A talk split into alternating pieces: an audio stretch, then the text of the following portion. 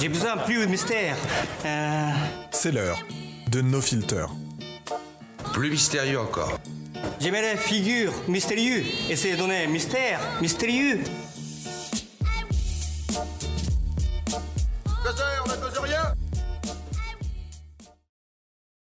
Bonjour à vous et bienvenue dans ce nouvel épisode de No Filter, le podcast dédié à la photographie. Un nouvel épisode avec une nouvelle pratique, une nouvelle invitée, tourneuse d'images, que l'on va appeler euh, Théa, parce que c'est plus simple que de dire euh, tourneuse d'images. Bonjour Théa, comment vas-tu? Bonjour, ça va bien, merci. Et toi? Bah écoute, très très très très bien. Très content de pouvoir enregistrer ce nouvel épisode avec toi. Juste un petit rappel euh, très rapide sur l'épisode euh, précédent. Merci beaucoup pour l'accueil que vous avez fait à l'épisode précédent avec euh, Thomas App. Si vous n'avez pas vu sa dernière vidéo, là on enregistre le 26 septembre. Si vous n'avez pas vu sa dernière vidéo qui est sortie hier et qui est un bangers, comme disent les jeunes, je vous invite vraiment à aller la voir. Et en parlant de bangers, eh bien, je vous invite aussi à regarder de plus près le travail de mon invité parce que vous allez voir de justement de très belles images et des choses qui euh, graphiquement euh, sont euh, très pointues. Je vais essayer de faire une petite présentation de ta, personne. Tu vas pouvoir ensuite corriger cela. Tu es photographe, on peut dire que tu es en partie portraitiste aussi. Tu pratiques différentes formes et différents types de photographie. On va aborder ça. Différents, différents sujets. J'avais presque envie de, comme tu sais, il y a une petite vignette euh, chaque fois pour représenter le, pour représenter l'épisode. On pourra en discuter. Tu pourras me dire si tu es d'accord avec ou pas. Je pensais utiliser le corps en propos, virgule, le corps à propos. Ça me paraît, ça me paraît bien avec le, ce qu'on, ce va aborder de, de ton travail. Et donc, bah, si tu veux bien, on va explorer euh, différentes parties de ta photographie. Est-ce que tu veux, toi, euh, compléter cette, cette présentation? Est-ce que tu veux nous dire un petit peu euh, qui, euh, qui tu es avant qu'on, qu'on lance la salve des 40 questions? Bah du coup, je pense que j'aurai bien l'occasion d'en parler dans les 40 questions. Pour les, les personnes qui suivent un petit peu le podcast et qui écoutent les, les différents épisodes, euh, en termes de storytelling, il y a forcément toujours des questions que, que je pose, à savoir euh, quel est ton boîtier, quel est ton appareil? Là, on est sur une structure plus euh, assez classique, mais avec des, des questions un petit peu aussi, parfois un petit peu plus existentielles, mais on, va retrouver des questions en particulier. On va, on va commencer vraiment par la, on va dire la base base pour, euh, pour te présenter un peu et, euh, et mettre les choses dans le, dans le contexte. Théa, quel a été ton premier rapport à la photographie? Quel premier souvenir tu peux avoir de la, de la photographie? Alors mon premier souvenir, euh, bah, je l'ai recherché euh, il y a quelques jours exprès pour toi. C'est euh, la toute première photo que j'ai faite. Ouais. Et en fait, c'était en 1992. J'avais 4 ans. Et c'était mes parents. Mal cadré, mais c'était mes parents. Voilà. Donc c'est la toute première photo que j'ai faite. Je connais, je connais pas beaucoup de monde qui, à 4 ans, fait une photo correctement cadrée. Alors, soit c'est correctement cadré, Ouais. mais il y a une paire de doigts devant. Ah, il n'y en avait pas, mais il y avait un espace négatif important. Et euh, sur quel type de boîtier? Alors c'était un, un Kodak, euh, je me souviens plus la référence, un Kodak euh, noir très long qui faisait des toutes petites photos. J'ai noté la- le format, c'est 11.8 euh, 9.5. Et c'est un Kodak où si tu veux la poignée elle se détache, ça fait comme... euh, Alors, faudrait vérifier, ça me fait penser à un Kodak Graffiti. j'ai plus la référence exactement, mais je sais qu'il y avait une dragonne métallique qui, ah, qui tire les poils. Ouais, et ben je crois que je crois que je l'ai quelque part dans ma collection, dans mes voilà, cartons. c'était hein. c'était ça. Donc ça faisait des petites photos euh, presque carrées, pas tout à fait. Et, euh, Donc ça c'est ton ça c'est ton premier souvenir, euh, ton premier rapport, ton premier souvenir à la photographie. On va dire que j'imagine qu'à 4 ans c'était l'appareil photo de, de tes parents. Quel a été ton premier appareil photo? Euh, alors, il y a eu beaucoup d'appareils photo jetables. Ça, c'était le grand kiff, surtout en voyage scolaire, ce genre de choses. Euh, mon tout premier boîtier vraiment perso, je l'ai gagné dans un jeu concours euh, dans un supermarché sur mon lieu de vacances. Donc, c'était une boîte à savon, euh, tout ce qu'il y a de plus basique. Et, et c'était incroyable, en fait. et après, vraiment, un vrai appareil photo, c'était un, cadeau d'anniversaire pour mes 15 ans. Et c'était un. Je me. Minolta. Ah, Ouais. Minolta. Voilà. Qui avait un léger zoom, euh, le flash. Enfin, voilà. C'était. Je découvrais le monde, quoi. Argentique, numérique? Ouais, argentique. Ouais. J'essaye de, pour, pour les personnes qui, nous- qui nous écoutent, hein, on- la thématique, forcément vous l'avez compris avec le corps à propos et le corps en propos, on va beaucoup discuter de prise de vue de, de corps. Pour l'instant, à ce, ce début du podcast, on va utiliser un terme qui va peut-être évoluer par la suite. On va voir, on va utiliser le terme de boudoir, Mhm. que, qui est, pour les questions que j'ai posées, assez généraliste, parce que tu ne fais pas que du boudoir, tu as une pratique qui est euh, plus profonde et plus ancrée que ça. Et puis le boudoir, pareil, c'est c'est comme quand on dit à une personne ah tu fais de la photographie. Oui, alors tu fais du backshot, tu fais du studio, tu fais de la pose longue. Enfin, tu tu tu fais quoi? Le boudoir, comme la photographie, c'est protéiforme. Comment est-ce que tu définirais euh, justement ta pratique euh, ta pratique photographique toi? Est-ce que hum, est-ce que tu parles de parlerais de photographie intime? Est-ce que tu parles de, boudoir? Est-ce que tu utilises un autre terme? Quand tu dois euh, à la fameuse la fameuse question euh, t'es dans une soirée il y a une personne qui te demande euh, ah tu fais de la photo qu'est-ce que tu fais qu'est-ce que tu réponds?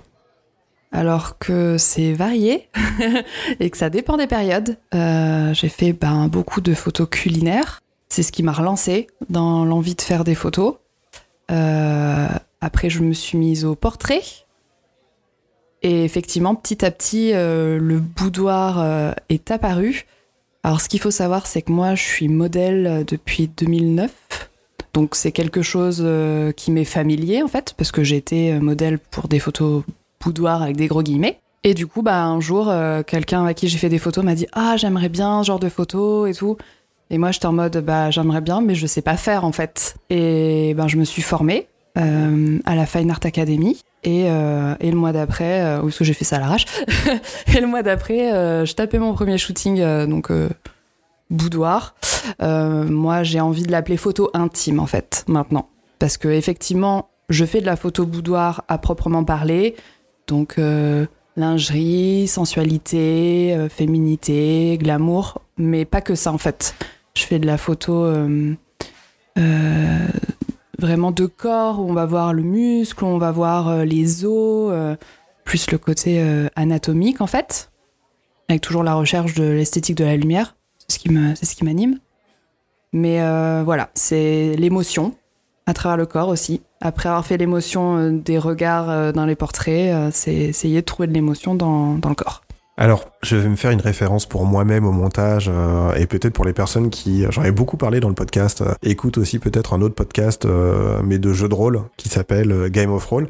Là, intérieurement, je ne le montre pas, hein, parce que je, suis un, professionnel de la profession, mais intérieurement, je blémis, parce que en, euh, en une réponse de deux phrases, euh, Théa vient de répondre à pratiquement les trois quarts de mes questions. On développera davantage. Si vous pensez à, si vous pensez à Fibre Tigre, un moment qui vous dit bon bah alors là je prends 40 pages de scénario, je les déchire, grosso merdo, euh, la même euh, la même idée. Tu viens de nous tu viens de nous parler un petit peu de, ta formation à la Fine Art Academy. Est-ce que tu peux euh, est-ce que tu peux préciser ce que c'est, en quoi ça en quoi ça consiste, comment ça se passe? Alors euh, Benjamin, le fondateur, c'est un photographe boudoir très reconnu, réputé sur Lyon. Enfin, maintenant il a déménagé, il est un peu plus loin, mais bon, on va dire sur Lyon.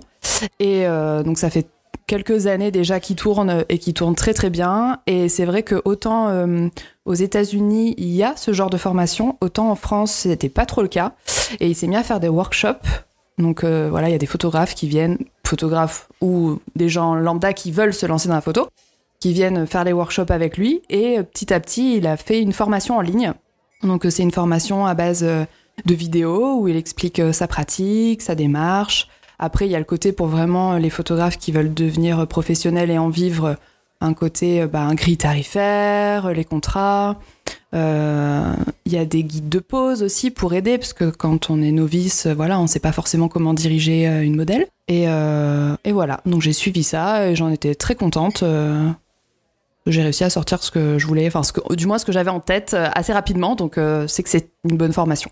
Et avant le avant cette partie euh, peut-être effectivement plus euh, plus technique et plus enfin plus technique plus propre à cette euh, pratique photographique quand tu es rentré à, l'académie comme tu m'as dit tu avais eu un, Minolta avant ta connaissance on va dire des basiques triangle d'exposition t'en t'en étais où? C'était quelque chose que tu maîtrisais? Pas du tout?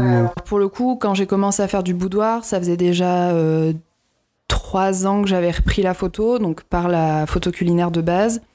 Puis par le portrait. Et euh, là, je m'étais un petit peu formée en fait, parce que donc, euh, quand j'ai recommencé, j'avais un Nikon D40, donc un, papy, qui gérait mal euh, mes expositions en basse, enfin, mon, peu de lumière. Et effectivement, alors j'ai un ex-chéri en fait, qui est photographe, qui avait essayé le triangle d'exposition, tout ça, mais à l'époque c'était euh, nébuleux pour moi, vraiment. Je trifouillais mes boutons, j'arrivais à me dire, bon voilà, dans ce sens-là, ça va faire ça, et ce bouton-là, ça va faire ça, mais je n'y arrivais pas en fait. Et bah, quand le moment est venu, euh, je me suis formée euh, chez Ampara. Donc voilà, j'ai eu un joli cadeau de Noël qui est l'accès à ces formations qui sont juste incroyables. Et j'ai commencé vraiment avec la base, c'est-à-dire comprendre et maîtriser son appareil photo de, bah, de Xavier Navarro, le, papa de, de, Ampara en fait.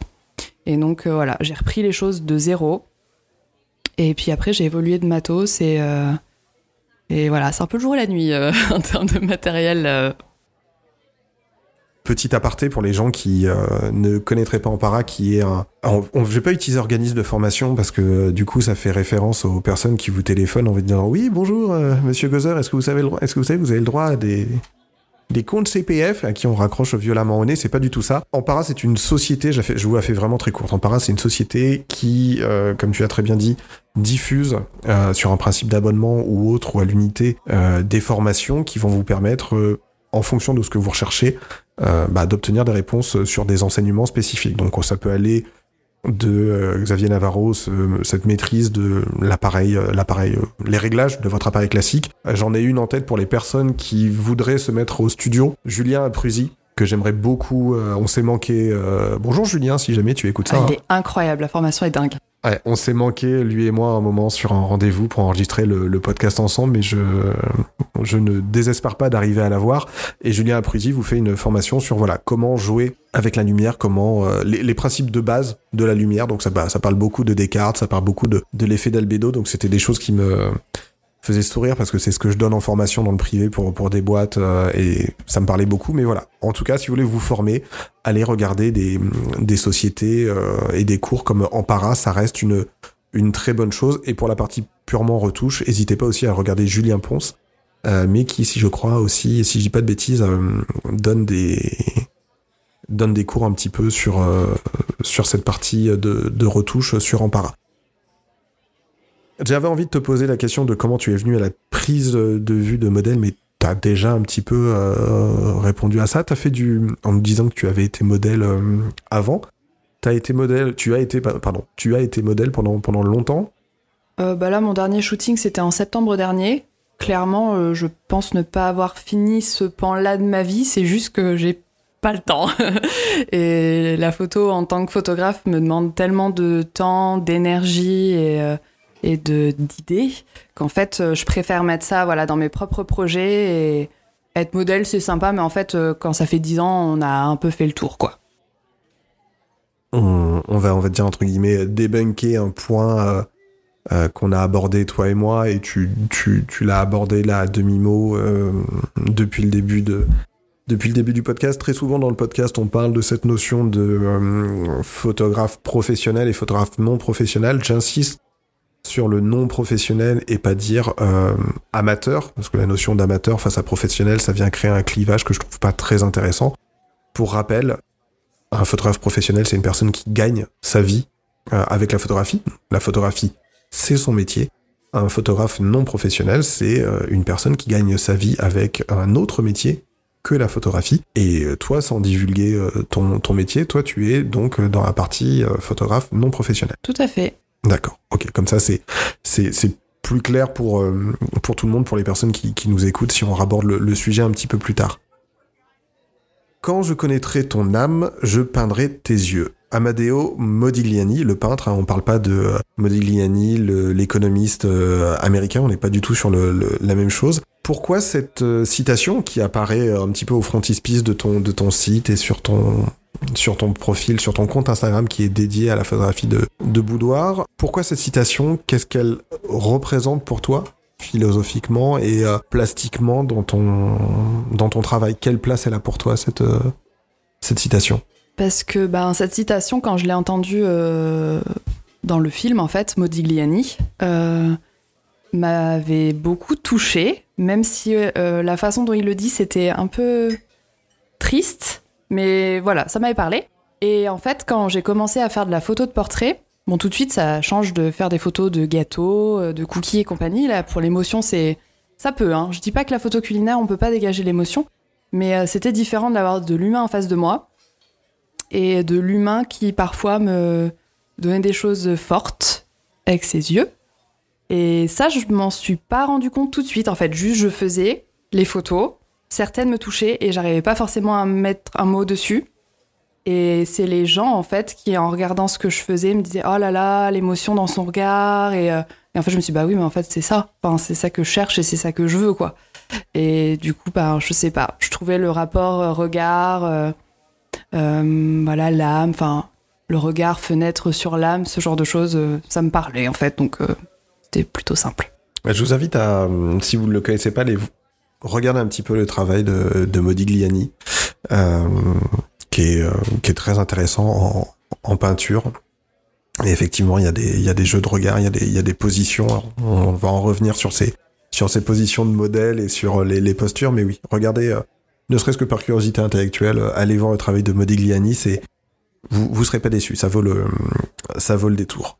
Comment tu diriges tes modèles Là, on parlait effectivement de, leur regard, du fait que tu as été modèle aussi, toi, auparavant. Comment tu diriges des modèles? Comment tu installes avec eux une relation de confiance? Et après, il y aura une autre question qui est euh, est-ce que ce sont des modèles qui viennent vers toi ou est-ce que c'est toi qui vont vers des euh, modèles? On va dire la manière dont, ça se passe. Mais on, va reprendre à voilà comment ça se passe avec tes modèles, comment tu travailles avec eux en séance? Alors déjà, bah, il y a avant la séance, les petits échanges qu'on peut avoir, euh, soit sur Instagram, euh, soit parce que c'est des personnes que je connais et qu'on en discute euh, en live en fait. Et savoir bah voilà la teneur du projet, la direction dans laquelle aller. Après, la direction de modèle va être différente si c'est du portrait, si c'est du de la photo intime, dans le sens où dans le portrait, je vais souvent chercher le regard, donc un regard direct, un regard vers l'objectif, donc pas forcément vers moi. Parce que quand je dis à la modèle regarde-moi, c'est pas l'objectif qu'elle regarde. Enfin bon, les photographes comprendront. et donc je cherche ce regard direct avec des émotions particulières. Alors qu'en photo intime, euh, je trouve que euh, un regard vers le photographe, euh, ça casse le côté intime en fait. Dans le sens où si la personne ne me regarde pas, va regarder par la fenêtre, va regarder quelque part ailleurs dans la pièce, moi je me pose en, en spectateur, un peu voyeur dans un certain sens, pas négatif, mais mmh. voilà, j'observe ma personne, la personne, pas ma propre personne, mais ça peut être marrant. Et du coup, euh, bah voilà, ça va pas être euh, en fonction des deux types de photos, ça va pas être la même approche pour le coup. Comment tu alors j'imagine forcément que ce cette expérience de parce que tu as dit que c'était pas une période qui était révolue de ton existence. Comment cette euh, expérience de, modèle justement te permet de créer une relation de confiance, de confiance, pardon. Alors, petit aparté, je parle comme un canard, oui, c'est normal, je suis malade, c'est le retour dans l'automne, euh, c'est la deuxième saison, vous savez que chaque fois je prends cher au niveau de l'automne, maintenant euh, arrêtez de vous étonner puis écoutez le podcast. Comment tu, tu crées une relation de confiance avec tes modèles? Parce que j'imagine que ce sont parfois des personnes qui ont envie de, pour X, X raisons, de franchir un cap, de tester quelque chose, des personnes aussi euh, qui... Euh, dont le, métier, entre guillemets, dont une partie du, temps est aussi d'être modèle, et tu vas pas diriger, tu vas pas travailler avec les deux de la même manière. Mmh.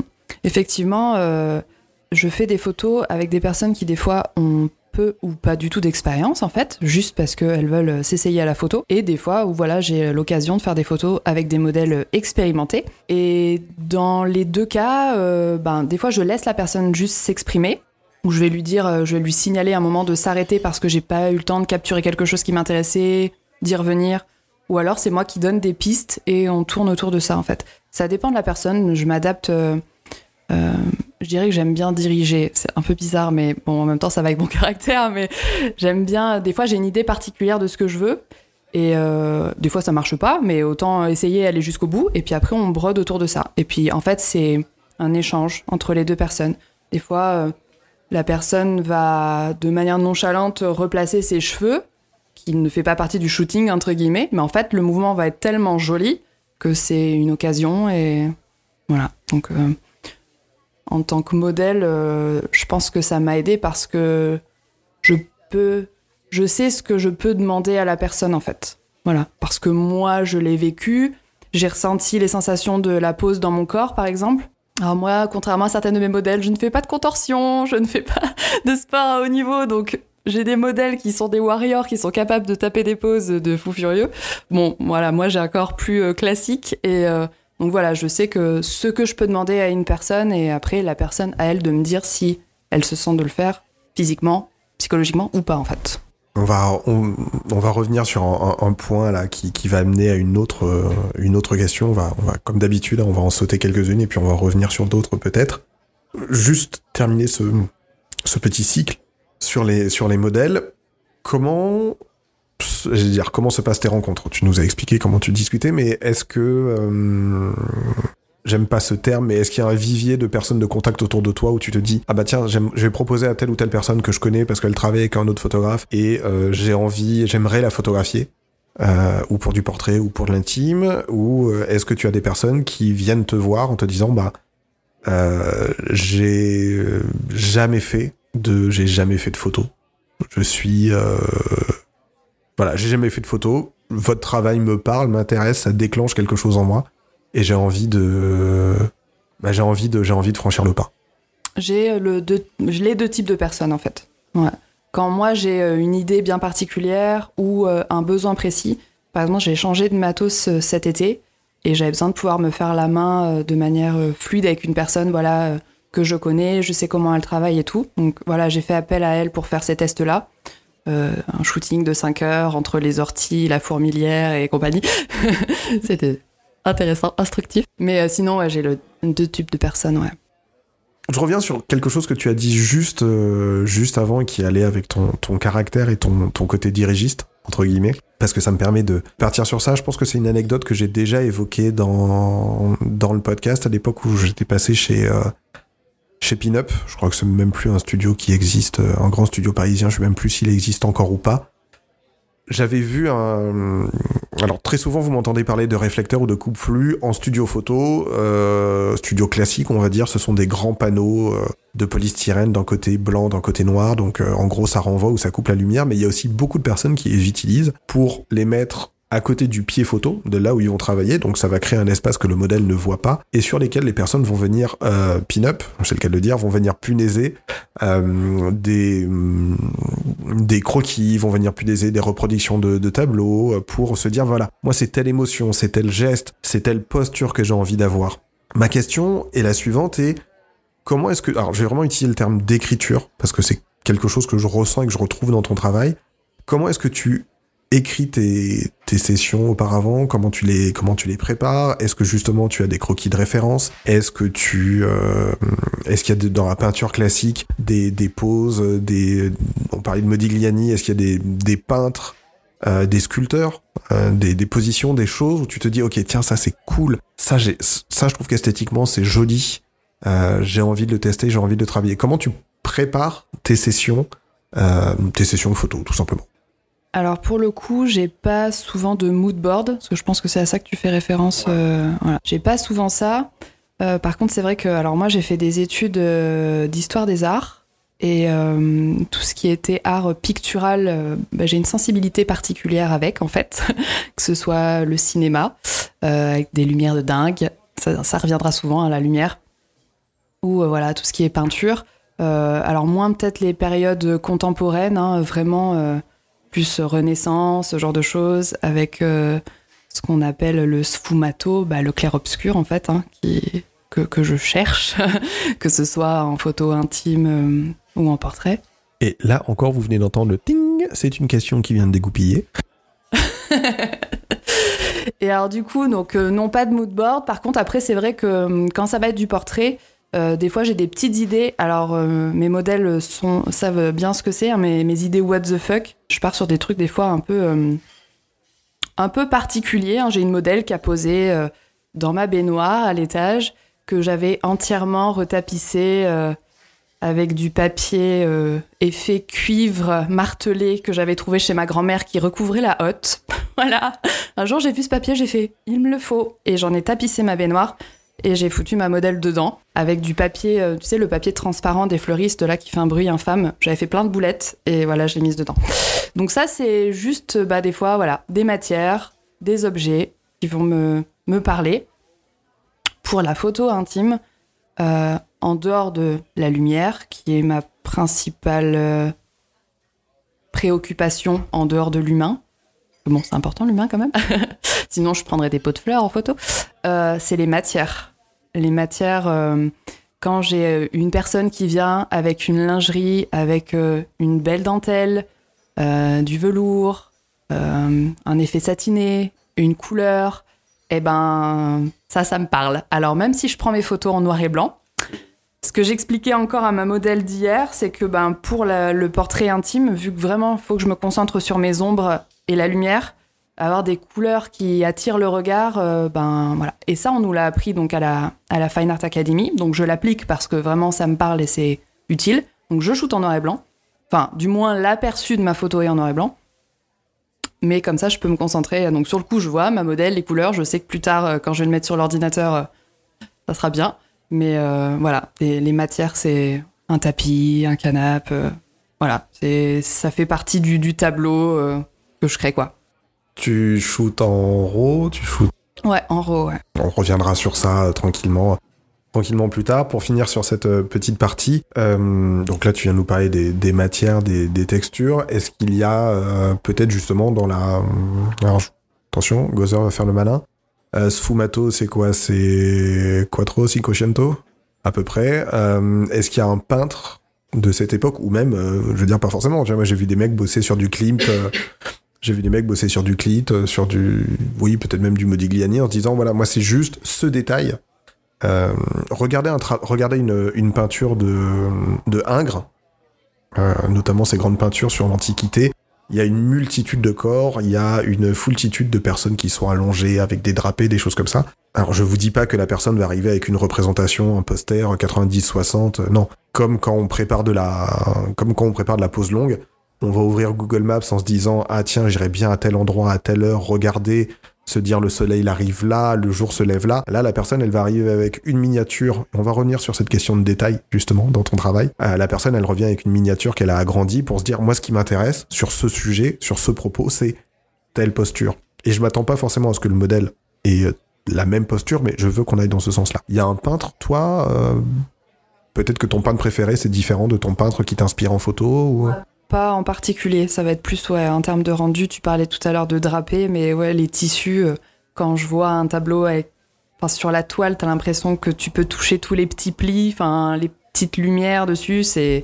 C'est des choses qui me font vibrer en fait. Mais après, non, j'ai pas un peintre en particulier, c'est plus. euh, on continue d'a- d'avancer avant de revenir un petit peu sur de la sur de la technique. euh, quelque chose qu'on a abordé là, qui est la différence entre montrer et suggérer. Alors, on parlait de, l'intime, du boudoir, du portrait. Euh, c'est une différence. Enfin, je- j'espère que tu seras d'accord avec moi. Sinon, j'ai encore passé pour un con, mais c'est pas la première fois. Euh, c'est une différence très importante dans l'histoire de l'art sur la thématique du travail du corps, de montrer l'ensemble du corps ou de suggérer certaines parties, de cacher, vraiment de mettre en avant juste euh, juste un creux inguinal, juste un coude, un, un angle de main, des, des choses comme ça. Tout à l'heure, tu parlais dans ton travail de, euh, oui, d'un mouvement, d'une petite partie qui peut te, ou d'une couleur ou d'un détail qui peut euh, te donner envie de, travailler d'une manière ou d'une autre. Cette différence entre montrer et suggérer, quelle importance est là dans ton travail, toi, de ta prise de vue, ou peut-être dans ton travail de, de recadrer un moment de te dire, ben tiens, là, je vais venir faire un close-up, parce que, au final, euh, on sait que faire une photo, c'est mettre dans un cadre, ne serait-ce que, enfin, le, cadre euh, purement de, la prise de vue, hein. Et donc, mettre dans un cadre, il y a des choses qu'on va mettre dans le cadre, il y a des choses qu'on va mettre hors cadre, donc on va accepter de montrer des choses, on va accepter d'en cacher, pardon. Mais est-ce que dans ta hum, manière de travailler, parfois, tu vas peut-être juste recroper parce que, pas que tu en montres trop, mais euh, c'est une autre manière d'écrire, c'est une, une, une manière de, de laisser l'imaginaire avancer, de... Alors, euh, c'est une bonne question. Effectivement, dans la photo intime, je suis amenée à travailler sur des corps euh, plus ou moins vêtus. Et c'est pas forcément du nu, hein, parce qu'on peut faire de la photo intime avec un gros pull, des grosses chaussettes. Euh, intime, c'est vraiment plus le côté émotionnel. Mais si on part dans vraiment le boudoir, par exemple, oui, ça m'arrive de faire des photos de corps nus. Et en fait, je me pose pas vraiment la question dans le sens où, généralement, quand je prends les photos, je me demande si je vais pouvoir les poster sur Instagram.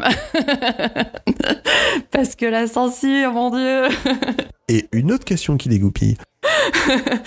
Mais euh, après, non, je fais pas que des photos comme ça parce que hum, sinon ce serait limité. Mais en général, les commentaires qui reviennent qu'on me fait, c'est tes photos, elles sont sexy, parfois, parce qu'elles ne le sont pas toutes, mais elles sont pas vulgaires. Et en fait, c'est ça, enfin, j'essaye de garder ça comme ligne de conduite en fait. Après, je pars du principe que on peut être habillé de la tête aux pieds et être vulgaire, archi vulgaire, comme on peut être nu complètement et être dans l'émotion, dans peut-être la fébrilité, dans la vulnérabilité. Donc euh, le côté euh, parce qu'il y a un bout de téton euh, de trop, je croppe pas souvent en fait. Je recadre dans le sens où euh, bah, des fois il y a un bout de canapé qui me saoule et que ça me... J'aime pas la compo comme ça. Mais sinon, euh, vraiment un crop radical ou... euh, Non, non, ça m'arrive peu souvent en fait. J'essaye de prendre la photo quand vraiment elle me plaît, euh, quand j'ai l'œil dans le viseur.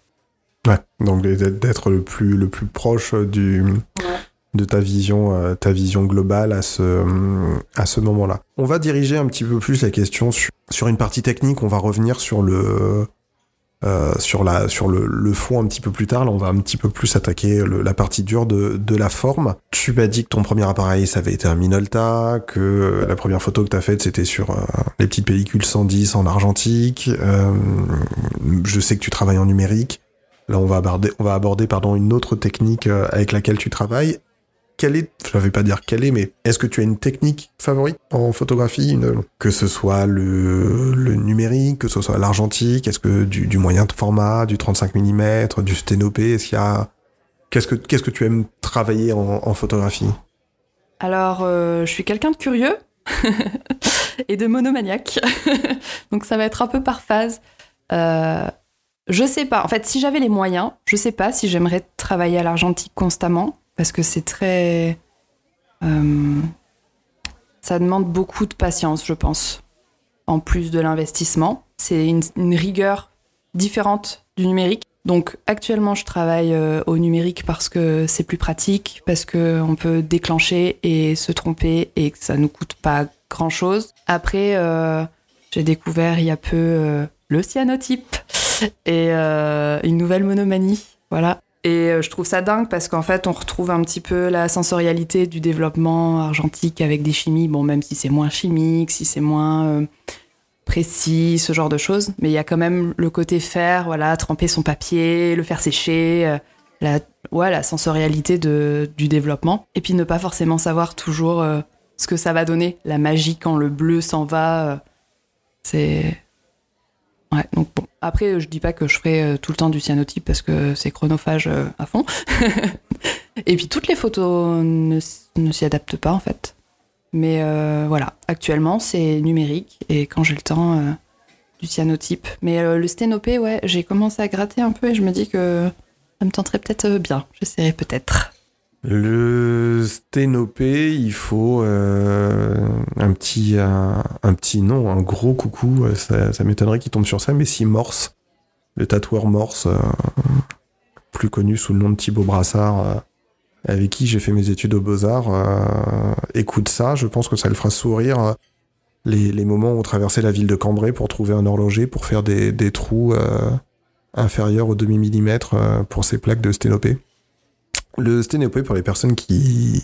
Bah tiens d'ailleurs, est-ce que tu peux nous expliquer ce que le ce que c'est le sténopé? Voilà, ça m'évitera à moi de le faire. Ah, alors, bonne question, parce que moi, j'ai vu ça il y a peu de temps, et dans mon esprit, je comptais le faire avec le cyanotype. Bon, en gros, pour moi, c'est une boîte avec un petit trou, et ça sert de chambre noire. C'est exactement ça. C'est une caméra obscura avec euh, vraiment un tout petit trou et on va venir mettre à l'intérieur euh, un papier sensible. Soit un papier sensible, soit une. euh, oui, forcément un papier à un moment recouvert d'une solution ou une plaque, euh, quelque chose photosensible, un matériau photosensible. Et en fait, on n'a pas de, on n'a pas de filtre. Donc l'image va arriver, euh, l'image va arriver à l'envers et inversée.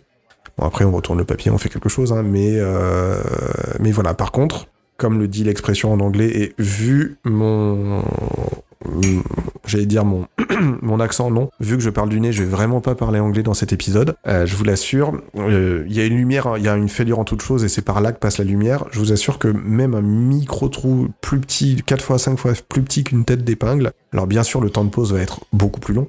On va parler parfois de plusieurs heures, de 40 minutes à même plusieurs heures pour du sténopé, mais ça a un rendu euh, très intéressant qui généralement inclut forcément de la de la pause longue. On embraye sur le, cyanotype parce que justement tu nous, tu nous en parlais. Est-ce que tu peux me dire ce que c'est? Est-ce que tu peux me dire comment tu l'as découvert? Est-ce que ça apporte à ta pratique? Alors, je l'ai découvert par le biais donc de mon travail, où euh, j'ai eu l'occasion euh, euh, d'avoir entre les mains une série de, de sérigraphie et de risographie. et j'ai trouvé ça tellement badass et euh, je voulais essayer, mais en fait c'est un petit peu compliqué. Les associations font ça euh, un peu dans des événements en fait, mais elles ouvrent pas leurs portes au public comme ça. Et j'étais un petit peu frustrée. Et donc je me suis baladée sur YouTube et euh, en cherchant des voilà des vidéos là-dessus, les gens qui font la sérigraphie, parfois, souvent, font aussi du cyanotype parce que c'est plus abordable, c'est plus simple à mettre en place et tout. Et le cyanotype, moi j'en avais euh, souvent vu passer, souvent bah, c'est des herbiers en fait hein, qu'on voit, hein, des fleurs, des feuilles, ce genre de choses. Et quand j'ai capté qu'on pouvait euh, tirer nos propres photos, donc euh, faire du tirage contact avec nos propres négatifs, j'étais en mode mais c'est pour moi. donc assez rapidement, je me suis munie de mon ordinateur, de mon meilleur ami Google et j'ai cherché des chimies. Et donc voilà, je me suis pris un petit kit à la con. euh, quand on commence en fait, hein, il y a du papier, euh, deux, deux fioles de chimie, une pipette, un pinceau et puis euh, roule ma poule. Et, et j'ai aussi acheté des feuilles transparentes type rétroprojecteur qu'on avait à l'école. enfin, pas pour les millennials du coup, mais pour les plus anciens. Et pour pouvoir tirer mes négatifs. Donc voilà, j'ai tiré mes propres négatifs. Donc ça, c'est pas super sorcier. hein. Sur Lightroom, on inverse les courbes, hop, ça, voilà. Et, euh, et donc j'ai commencé à faire euh, mes tests euh, de cyanotype avec mes propres photos. Et j'ai trouvé ça terriblement gratifiant, magique. ouais, c'est. Puis ce bleu. Mon Dieu, ce bleu. Donc voilà, ça a commencé comme ça. Et puis. euh, Puis voilà. Soit j'ai oublié un bout de question ou. En petite parenthèse, bon, on va, on va relancer un petit peu, je vais te poser deux, trois questions en plus sur le cyanotype. Petite parenthèse, parce que tu as dit ce bleu, et euh, forcément, euh, mon esprit malade pense au, au IKB, le International Klein Blue. Ça y est, j'ai parlé anglais avec ma voix de canard. Et du coup, bah, tu me demandais comment ça fonctionnait en fait. C'est ça, j'ai oublié de répondre. Oui, bah oui, non, mais, mais, je- mais on est là, on est bien, écoute, euh, prenons notre temps. Donc en gros, c'est un mélange de deux produits chimiques. Euh, bon, il y a du ferricyanure de potassium et un autre, je me souviens jamais du nom.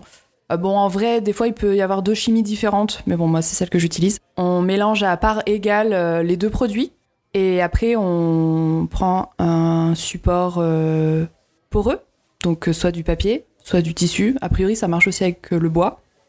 Donc pour le papier, c'est mieux qu'il soit assez épais et qu'il tolère le passage à l'eau, comme le papier aquarelle, parce que bah, à un moment on est amené à rincer, donc on peut pas faire ça avec une feuille imprimante par exemple, qui va juste se déliter dans l'évier.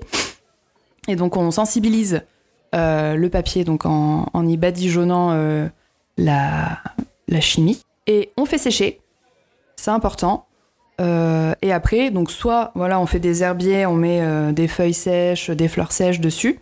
Soit comme moi, bah, tirage contact, on met ces négatifs sur le papier. Et alors après, soit on le fait à la lumière du soleil direct, que je trouve un petit peu chiant et contraignant. je suis pas patiente, donc moi j'ai une lampe UV en fait, 100 watts, euh, ce qui me permet de réduire considérablement mes temps d'exposition. Parce qu'en général, le soleil, euh, soleil d'été de midi, il faut peut-être 6-10 minutes pour faire euh, une photo. En fonction de la photo évidemment, mais moi en général, je suis entre 1 minute 30 et 2 minutes avec la lampe UV. Voilà. Donc je me suis fabriqué euh, ce que j'appelle le four. C'est un, un carton euh, tapissé de papier d'alu à l'intérieur, histoire de pouvoir renvoyer les rayons et de pas trop en perdre. Un trou au-dessus, hop, je mets ma lampe.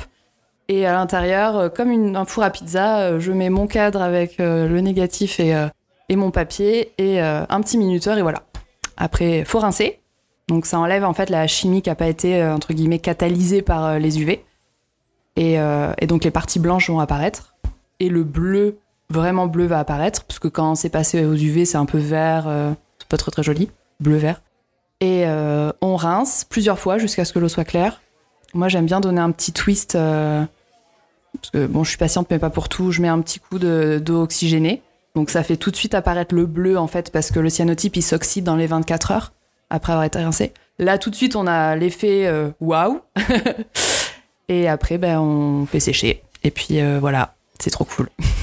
Et alors, ça- du coup, ça me fait beaucoup penser effectivement à la manière dont on peut préparer nos cadres pour la, pour la sérigraphie. Donc, euh, effectivement, je comprends bien le, le, le, passage entre les deux. C'est peut-être, c'est forcément, euh, je, je vais pas me mentir, c'est forcément une technique que j'ai dû voir passer euh, durant mes années en école. C'est pas une technique du tout que j'ai hum, testée, euh, mais je vais quand même aller jusqu'au bout de mon idée. Tu m'arrêtes si j'ai une bêtise. Du coup, on pourrait, avec un agrandisseur classique photo, on pourrait tout à fait venir faire du cyanotype. Alors moi ce qui me limite, c'est déjà la taille de mes transparents pour faire les négatifs. Pour le moment je suis limitée à du A4. Si les transparents, enfin il y avait moyen de trouver un transparent plus grand et l'imprimante qui va avec, pourquoi pas. Après c'est une question euh, bah, pour rincer quoi. la bassine, faire sécher, mais oui il y a, il y a moyen. Et puis il y a des gens qui l'ont fait. Hein. Mais je veux dire, tu vois, avec un des négatifs. euh, Moi je fais des- avec des négatifs au format du coup.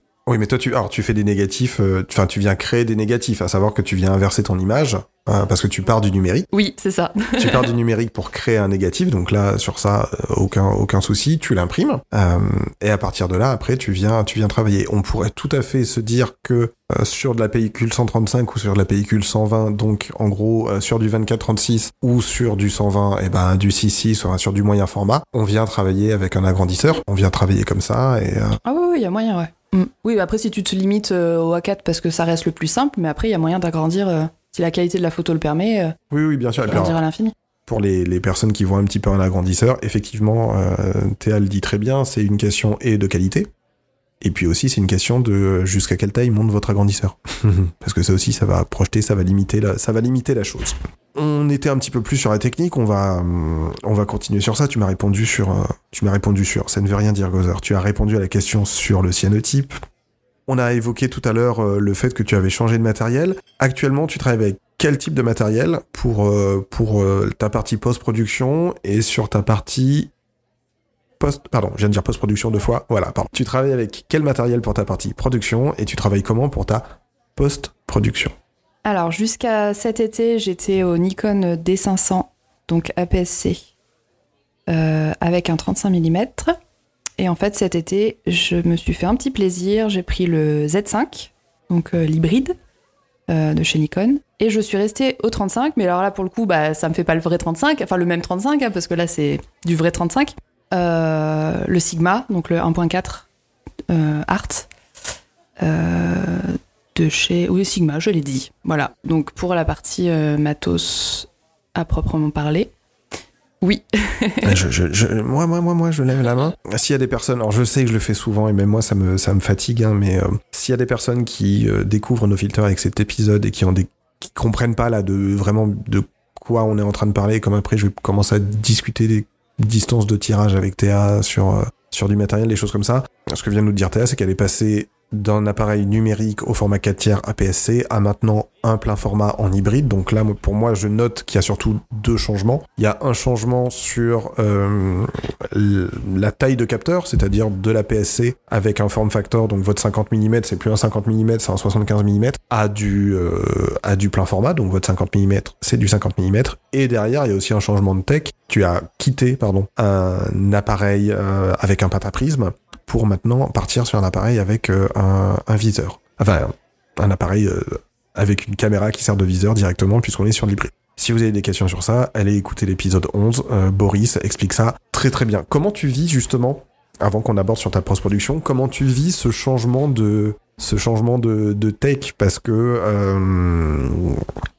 Alors on n'est pas un influenceur, Gozer, on va faire un effort. Comment tu vis ce changement de technologie? C'est beaucoup mieux, je me fatigue beaucoup moins. Parce que maintenant que tu es sur de l'hybride, tu as une distance de tirage, donc c'est la partie qui sépare vraiment le bord de l'objectif et l'entrée du, du capteur ou de la pellicule. Tu as quelque chose qui est plus petit, donc tu laisses rentrer plus de lumière. Ça, on s'en rend pas forcément compte, mais surtout juste sur ta prise de vue. Le, l'appareil, la vue avec un, un appareil numérique avec un prisme, on doit faire la photo pour voir le résultat. Là, euh, et c'est un, vieux débat qu'on a eu aussi à un moment, euh, avec d'autres personnes, là en étant en hybride, si d'un coup tu veux changer ton diaph, tu veux baisser de, euh, tu veux baisser, baisser d'un certain nombre, tu veux baisser de deux stops, donc tu vas voir tout de suite, tu vas voir tout de suite le résultat. Comment dans ta pratique à toi, comme tu me parlais tout à l'heure, tu me disais, oui mais alors parfois je vais peut-être demander à un modèle qui vient de juste de se remettre les cheveux négligemment, de de refaire ce mouvement-là. Comment ça se traduit aussi, ce changement de, technologie dans, ton, dans ta manière de travailler? Est-ce que tu as l'impression d'être plus précise? Comment tu, comment tu vis ce, ce, passage d'une d'une technologie à l'autre? Alors j'appréhendais un peu parce que donc euh, il y a deux ans j'avais déjà changé de matos pour passer du D40 au D500. Ça avait été le jour et la nuit et ça avait été euh, un peu compliqué la prise en main parce que bah, les menus en eux-mêmes en fait euh, l'appareil photo n'offrait pas la même chose. Euh, là pour le coup ça a été beaucoup plus simple parce que finalement euh, le D500 et le Z5 sont assez équivalents en termes de ce qu'ils proposent et euh, donc le menu c'est la même chose en fait. Donc la prise en main s'est fait en un shooting. Par contre, le, confort de prise de vue. Alors il y a peut-être juste un gros point négatif, c'est que sur le, le D500, j'avais un grip avec mes commandes déportées.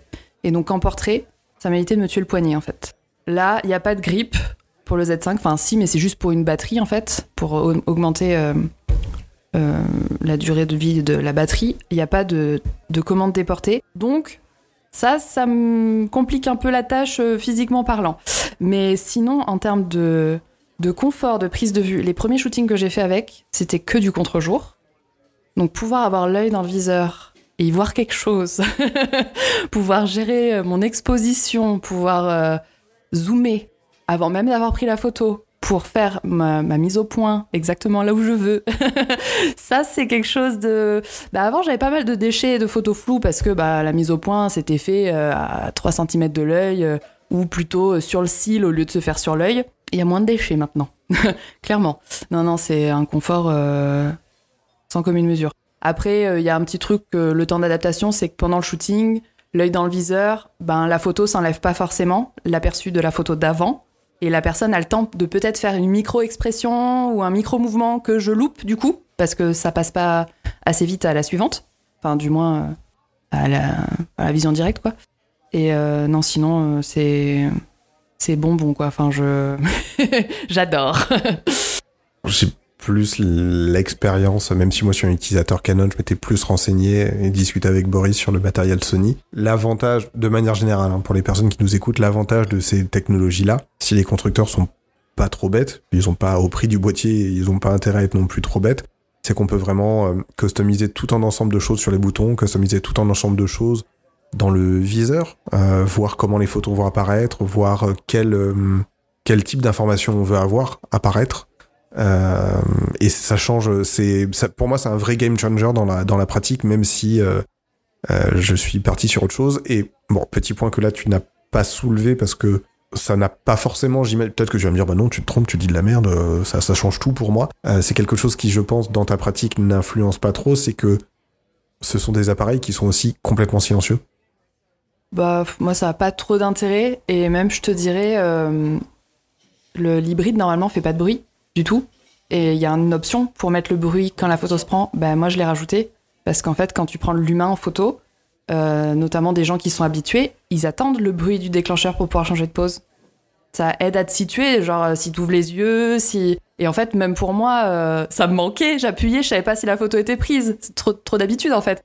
Donc bon, voilà, je fais pas du mariage, je fais pas des photos qui nécessitent d'être ultra silencieuses. Donc euh, je l'ai rajouté et euh, finalement les gens, euh, bah, ils ils sont attachés en fait, ce petit bruit. Je crois que, la seule fois où la seule fois où vraiment ça m'a manqué d'avoir un, boîtier hybride euh, ou tout simplement les, les cages hors de prix qu'on utilise, qu'on utilisait avant pour la photographie de cinéma qu'on venait mettre autour de notre boîtier pour cacher complètement le son. Euh, il y a bien une quinzaine d'années, je photographiais un festival de musique à Amiens, musique classique. Et c'est vrai que du coup, quand on déclenche sur un morceau de contre de, violoncelle et qu'il y a moitié de la salle qui vous, qui vous regarde. C'est ok. Donc, de toute façon, j'allais pas faire de la rafale, mais j'ai bien compris. Je, je, vais vous foutre la paix et euh, je vais travailler moins, moins violemment. Pour la partie post-production, tout à l'heure, tu nous disais que tu, tu voyais apparaître ton, ton aperçu en noir et blanc, même si euh, derrière tu avais travaillé en couleur ou autre. C'est vrai que le noir et blanc permet de mieux gérer ton, ta masse graphique, ta masse de contraste, ta masse de lumière. En termes de post-production, tu travailles comment? Tu Capture One, euh, Lightroom, euh, Photoshop, Darktable, du RAW, du JPEG. Je suis en RAW et je suis 95% du temps sur Lightroom. Donc voilà, ça me permet de faire tout ce dont j'ai besoin, redresser ma photo parce que des fois j'ai un peu du mal avec les parallèles, malgré le grillage dedans, dans l'appareil photo, enfin le, viseur, la grille. Euh, cropper légèrement et après ça va être plus voilà pour la colorimétrie. Euh, tout ce qui est petites corrections, de petites imperfections de peau par exemple, euh, ou des choses euh, que les modèles n'ont pas trop envie de voir sur leurs photos, une cicatrice en particulier. Je fais tout avec Lightroom parce que Photoshop c'est incroyable, mais Enfin, c'est compliqué, je trouve. C'est chronophage. pour avoir suivi d'autres formations sur Ampara, des fois, pour la même action, tu peux faire par quatre billets différents. Et je suis la mais pourquoi juste pas une On veut juste le résultat, on s'en fout. Donc euh, un jour je m'y pencherai, je vais faire les formations euh, parce que je trouve ça intéressant. Et puis bah, là récemment euh, j'ai perdu une heure et demie. La photo en double expo que j'ai postée récemment sur Insta, là, sur le mouvement, bon bah voilà, j'ai galéré sur Photoshop et j'étais là, ah, pourquoi je sais pas faire ça? Mais sinon, non, pour, mon, pour ce que je fais au quotidien, Lightroom, ça suffit largement c'est vraiment un super outil euh, très complet et on peut faire plein de choses avec. Donc, euh, je remets une pièce dans la machine, hein, mais editing dans Lightroom. Euh, développement, développement, editing, exportation. Tu travailles avec un écran calibré? Non. Ah non, mais il n'y a pas de. Ah, mais c'est un peu mon, ma grosse galère quand même. Enfin, bon, c'est pas. En gros, quand j'ai fini mes photos, je m'envoie les photos sur mon téléphone ou sur ma tablette pour voir à quel point ça peut être différent. Et même sur le téléphone, en fonction de l'outil que j'utilise pour ouvrir les photos, que ce soit euh, en direct sur, par exemple, j'utilise K-Drive pour faire passer les photos. Si j'ouvre les photos sur K-Drive, je sais qu'elles seront plus fades que si j'ouvre avec le fichier de l'iPhone, par exemple, et que si je l'ouvre vraiment dans la galerie photo. C'est pas le même rendu. Donc j'essaye de faire, maintenant je j'ai tout ça en tête, bon, j'essaie de faire une petite moyenne. Puis bon, bah, de temps en temps, j'ai mes photos qui arrivent sur papier, donc euh, je passe par un laboratoire, euh, une boutique photo. Et bon, c'est pas si euh, dégueu que ça, quoi. Je me rends bien compte que ça nécessiterait quand même euh, un petit passage en sonde, mais voilà. Pour le moment, je fais comme ça. Après, tu peux, oui, tu peux toujours te trouver une sonde de deuxième main, utiliser un soft comme Display, Display Cal qui, qui, permet de faire fonctionner des vieilles sondes. Mais oui, après, si, si tu restes essentiellement sur du digital, c'est pas forcément pour l'instant euh, nécessaire ou urgent de, de, calibrer ton écran. Et puis du moment que toi tu es satisfait de ce que tu vois et que tu as un, écran qui est qui a pas été poussé euh, sur ses potards, euh, le truc, problème, truc de fond. on n'a jamais le rendu. Enfin, admettons. Si quelqu'un a un téléphone Samsung, enfin, j'ai bien vu qu'en fonction des ordinateurs sur lesquels j'ouvre mes photos, ça n'a pas le même rendu. Donc de toute façon, partant de ce principe-là, il y a des marques d'appareils photo qui vont être saturées à fond en vert ou j'aurais beau faire la photo la plus parfaite euh, entre guillemets, enfin la couleur que j'ai en tête, en fonction des gens qui vont l'ouvrir, ça va pas rendre forcément comme ce que j'ai en tête. Donc je me dis après le but du jeu c'est de, de réduire le champ des possibles, mais on n'a pas la main sur tous les écrans du monde malheureusement, donc euh, je fasse mon deuil là-dessus. non, non, mais c'est, pertinent comme réponse et c'est, euh, tu, vas dans le sens de quelque chose euh, qui revient très souvent dans les discussions qu'on peut avoir sur la, sur la calibration d'écran. Pour rappel, la calibration d'écran, ça vous permet de, comme tu l'as bien dit, diminuer l'écart qu'il va y avoir entre votre le rendu que vous allez sortir vous, la manière dont les gens enfin la manière dont les gens, les gens ne vont rien faire, la manière dont les personnes qui vont voir l'image, euh, le dispositif qu'ils vont utiliser vont l'interpréter. Après, l'avantage, euh, là actuellement j'ai le plaisir d'essayer de mettre en, place de la vente de clichés, des choses comme ça. L'avantage d'un- d'un écran calibré, c'est que ça vous permet, surtout quand vous allez voir un imprimeur, de pas arriver avec un rendu euh, qui va être aux antipodes de ce que vous faites. Alors après, c'est là, c'est le, on va dire, c'est et je remets ma casquette de graphiste euh, à moitié sur la tête avec la casquette de photographe. Un bon imprimeur, que ce soit un imprimeur photo ou euh, un imprimeur, euh, enfin un, labo spécialisé dans la photo ou un, imprimeur spécialisé dans autre chose que de la photo. Dans tous les cas, à un moment, il y a un bon à tirer. Dans tous les cas, la personne va vous montrer le fichier sur son écran à lui pour voir comment est la calibration. Et certains imprimeurs vont même vous donner leur profil ICC.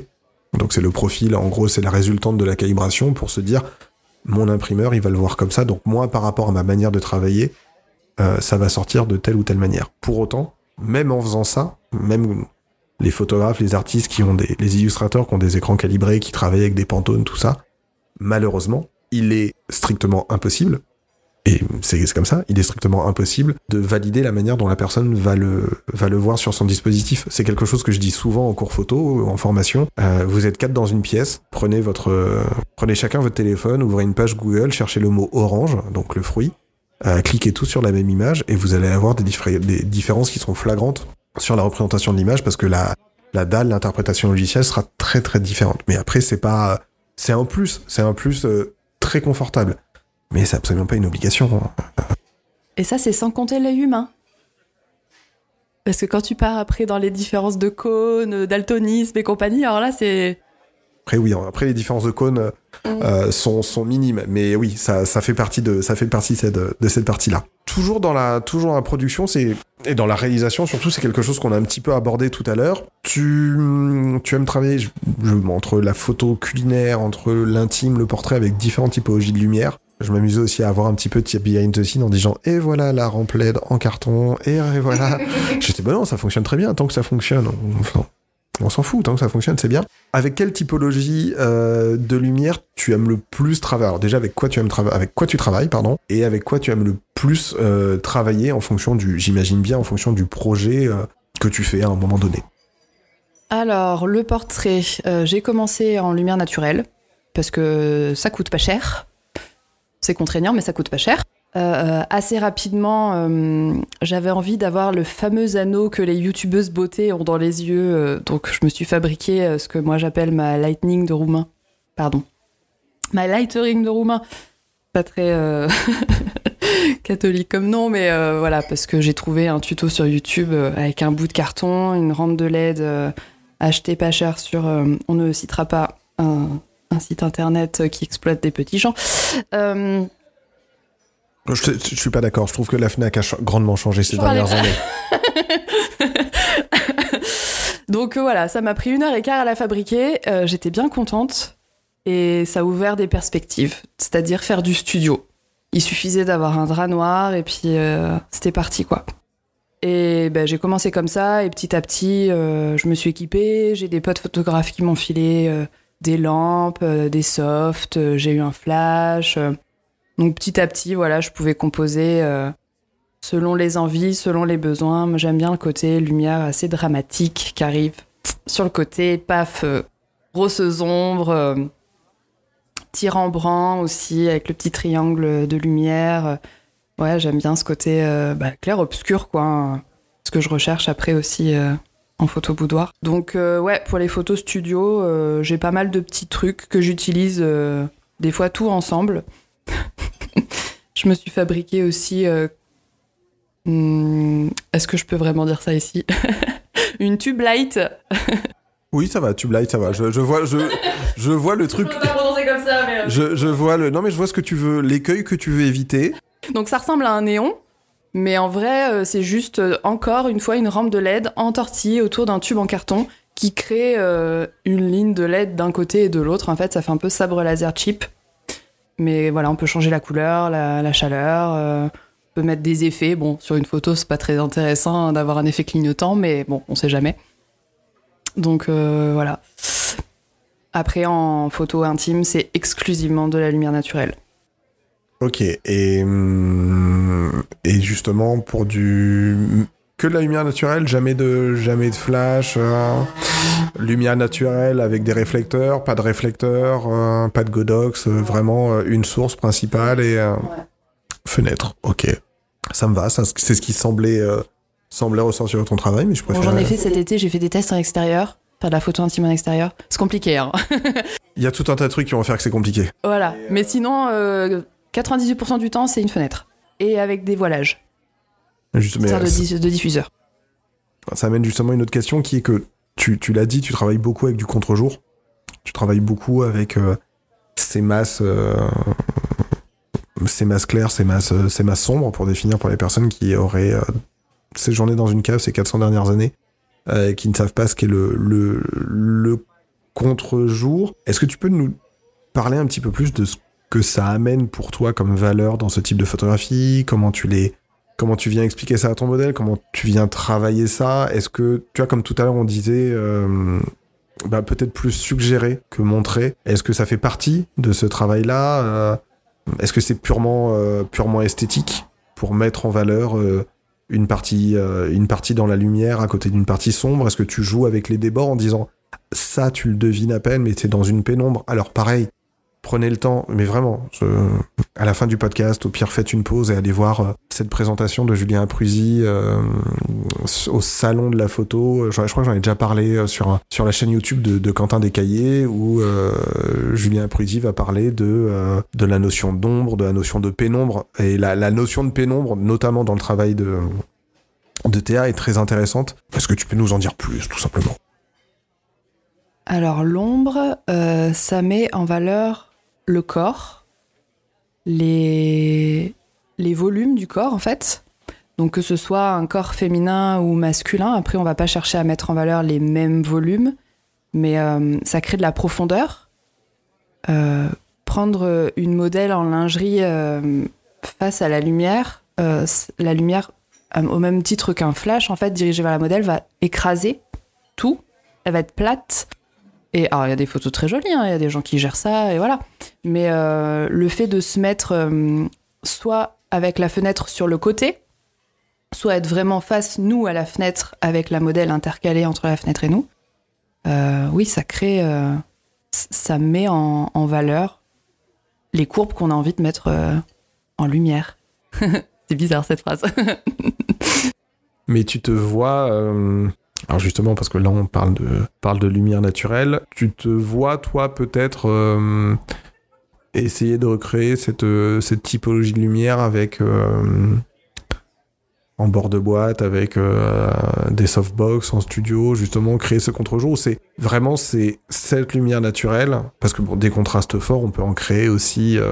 au final, le soleil, c'est une source de lumière, hein, donc on peut créer aussi la même chose en studio avec une, plusieurs lumières, des réflecteurs, des coupes flux. Mais qu'est-ce que t'amènes peut-être en plus cette gestion de la lumière, euh, on va dire du, clair-obscur, de la lumière naturelle, que ce que pourrait t'amener la même gestion euh, en, lumière de studio? C'est quoi? C'est juste une manière de travailler qui, qui, t'emmerde, qui te passionne pas, spécialement ou... Bah, Il y a le côté euh, en studio, je fais du contre-jour.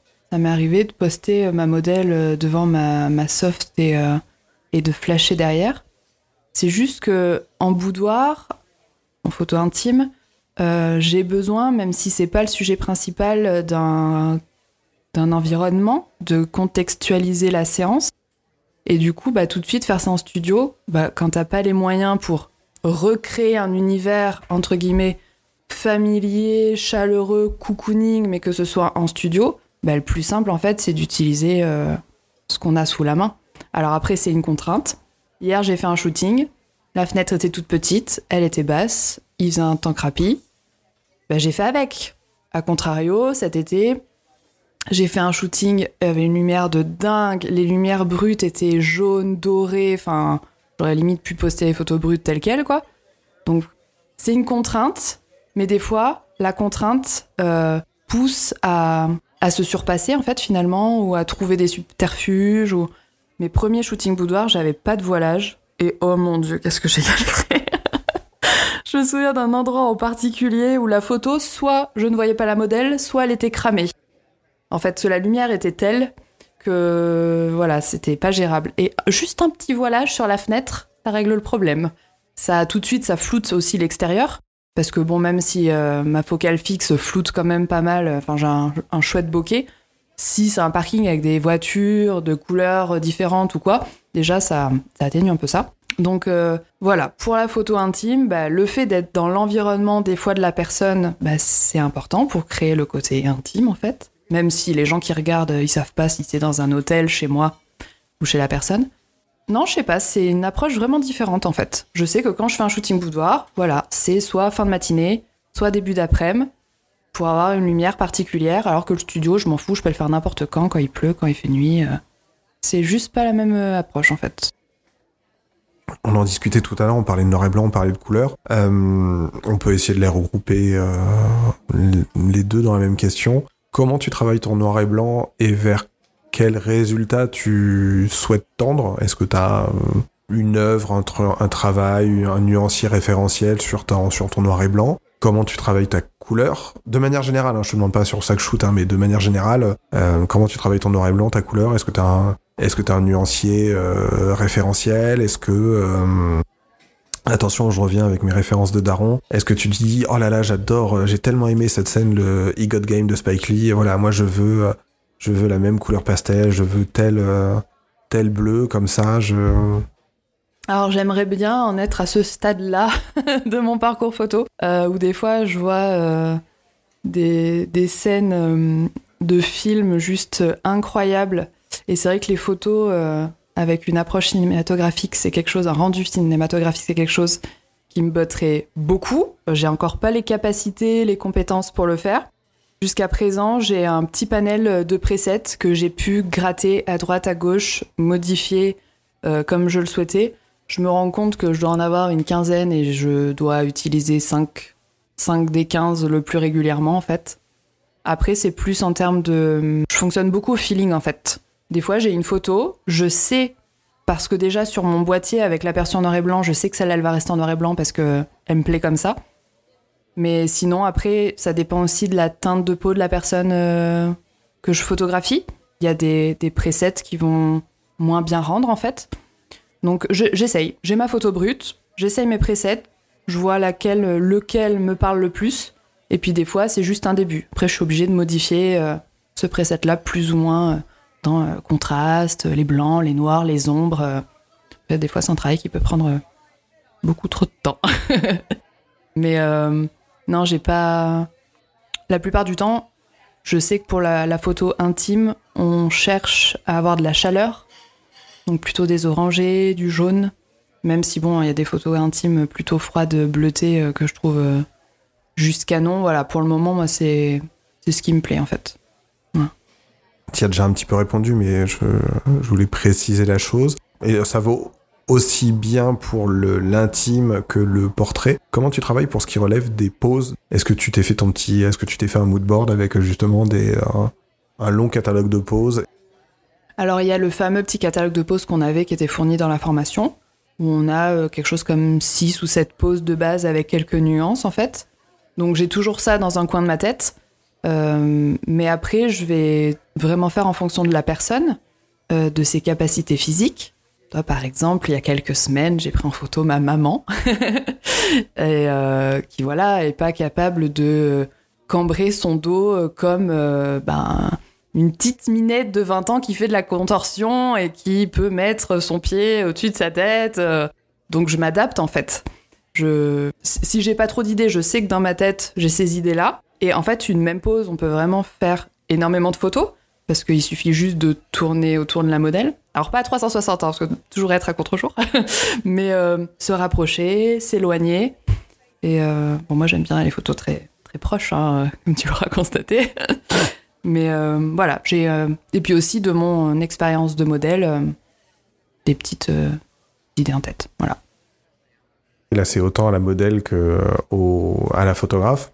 Est-ce que dans ta, dans ta manière de travailler, euh, et je précise ma, pensée en, développant la question, qu'on veut faire poser des personnes, je prends au moins en compte le, fait de travailler avec des personnes qui sont peut-être un peu moins habituées à, poser, des personnes qui sont euh, plus euh, dans la partie amateur, débutant que professionnel, il y a, y, a y, a y a un micro-stress, il y a une crispation, et donc on est obligé de rajouter des pauses. Si, euh, si je dois shooter quelqu'un dans la rue qui n'a jamais photographié, qui n'a jamais posé, et que je sais qu'il y a quatre poses qui m'intéressent, je vais proposer huit pauses à la personne. Et en fait, au début, on va avoir des pauses pour détendre un peu la personne.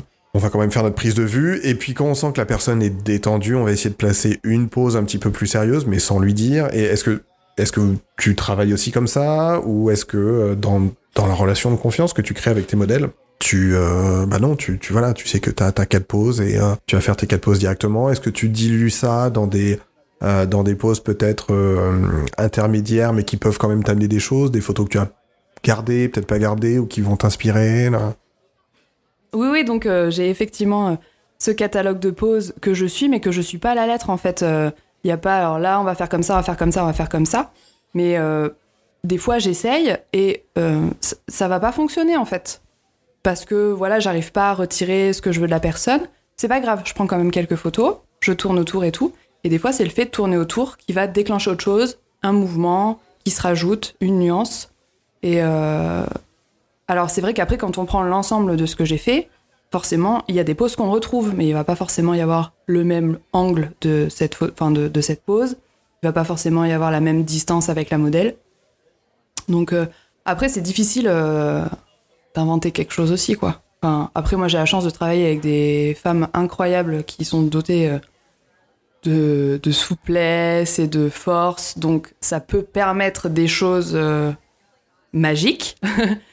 C'est pas tous les shootings comme ça. On est dans des choses plus classiques. Et c'est pas grave, en fait. Les personnes qui n'ont pas de, d'expérience de la photo, elles ont jamais eu de photo comme ça d'elles. Donc, dans tous les cas, elles seront contentes, en fait. Donc, voilà. quels sont les retours des modèles sur leurs propres images? Est-ce que dans le cadre peut-être des, personnes qui débutent, tu, tu dénotes une disparition de l'appréhension, une modification de l'estime de soi, mais c'est quelque chose de se mettre dans une position où on est vulnérable, on se fait photographier et de voir ce rendu qui est objectivement hein, par rapport à ton travail hautement, hautement qualitatif. Vraiment du mal à parler moi aujourd'hui, ça tombe bien, on enregistre un podcast, ça va être génial le montage.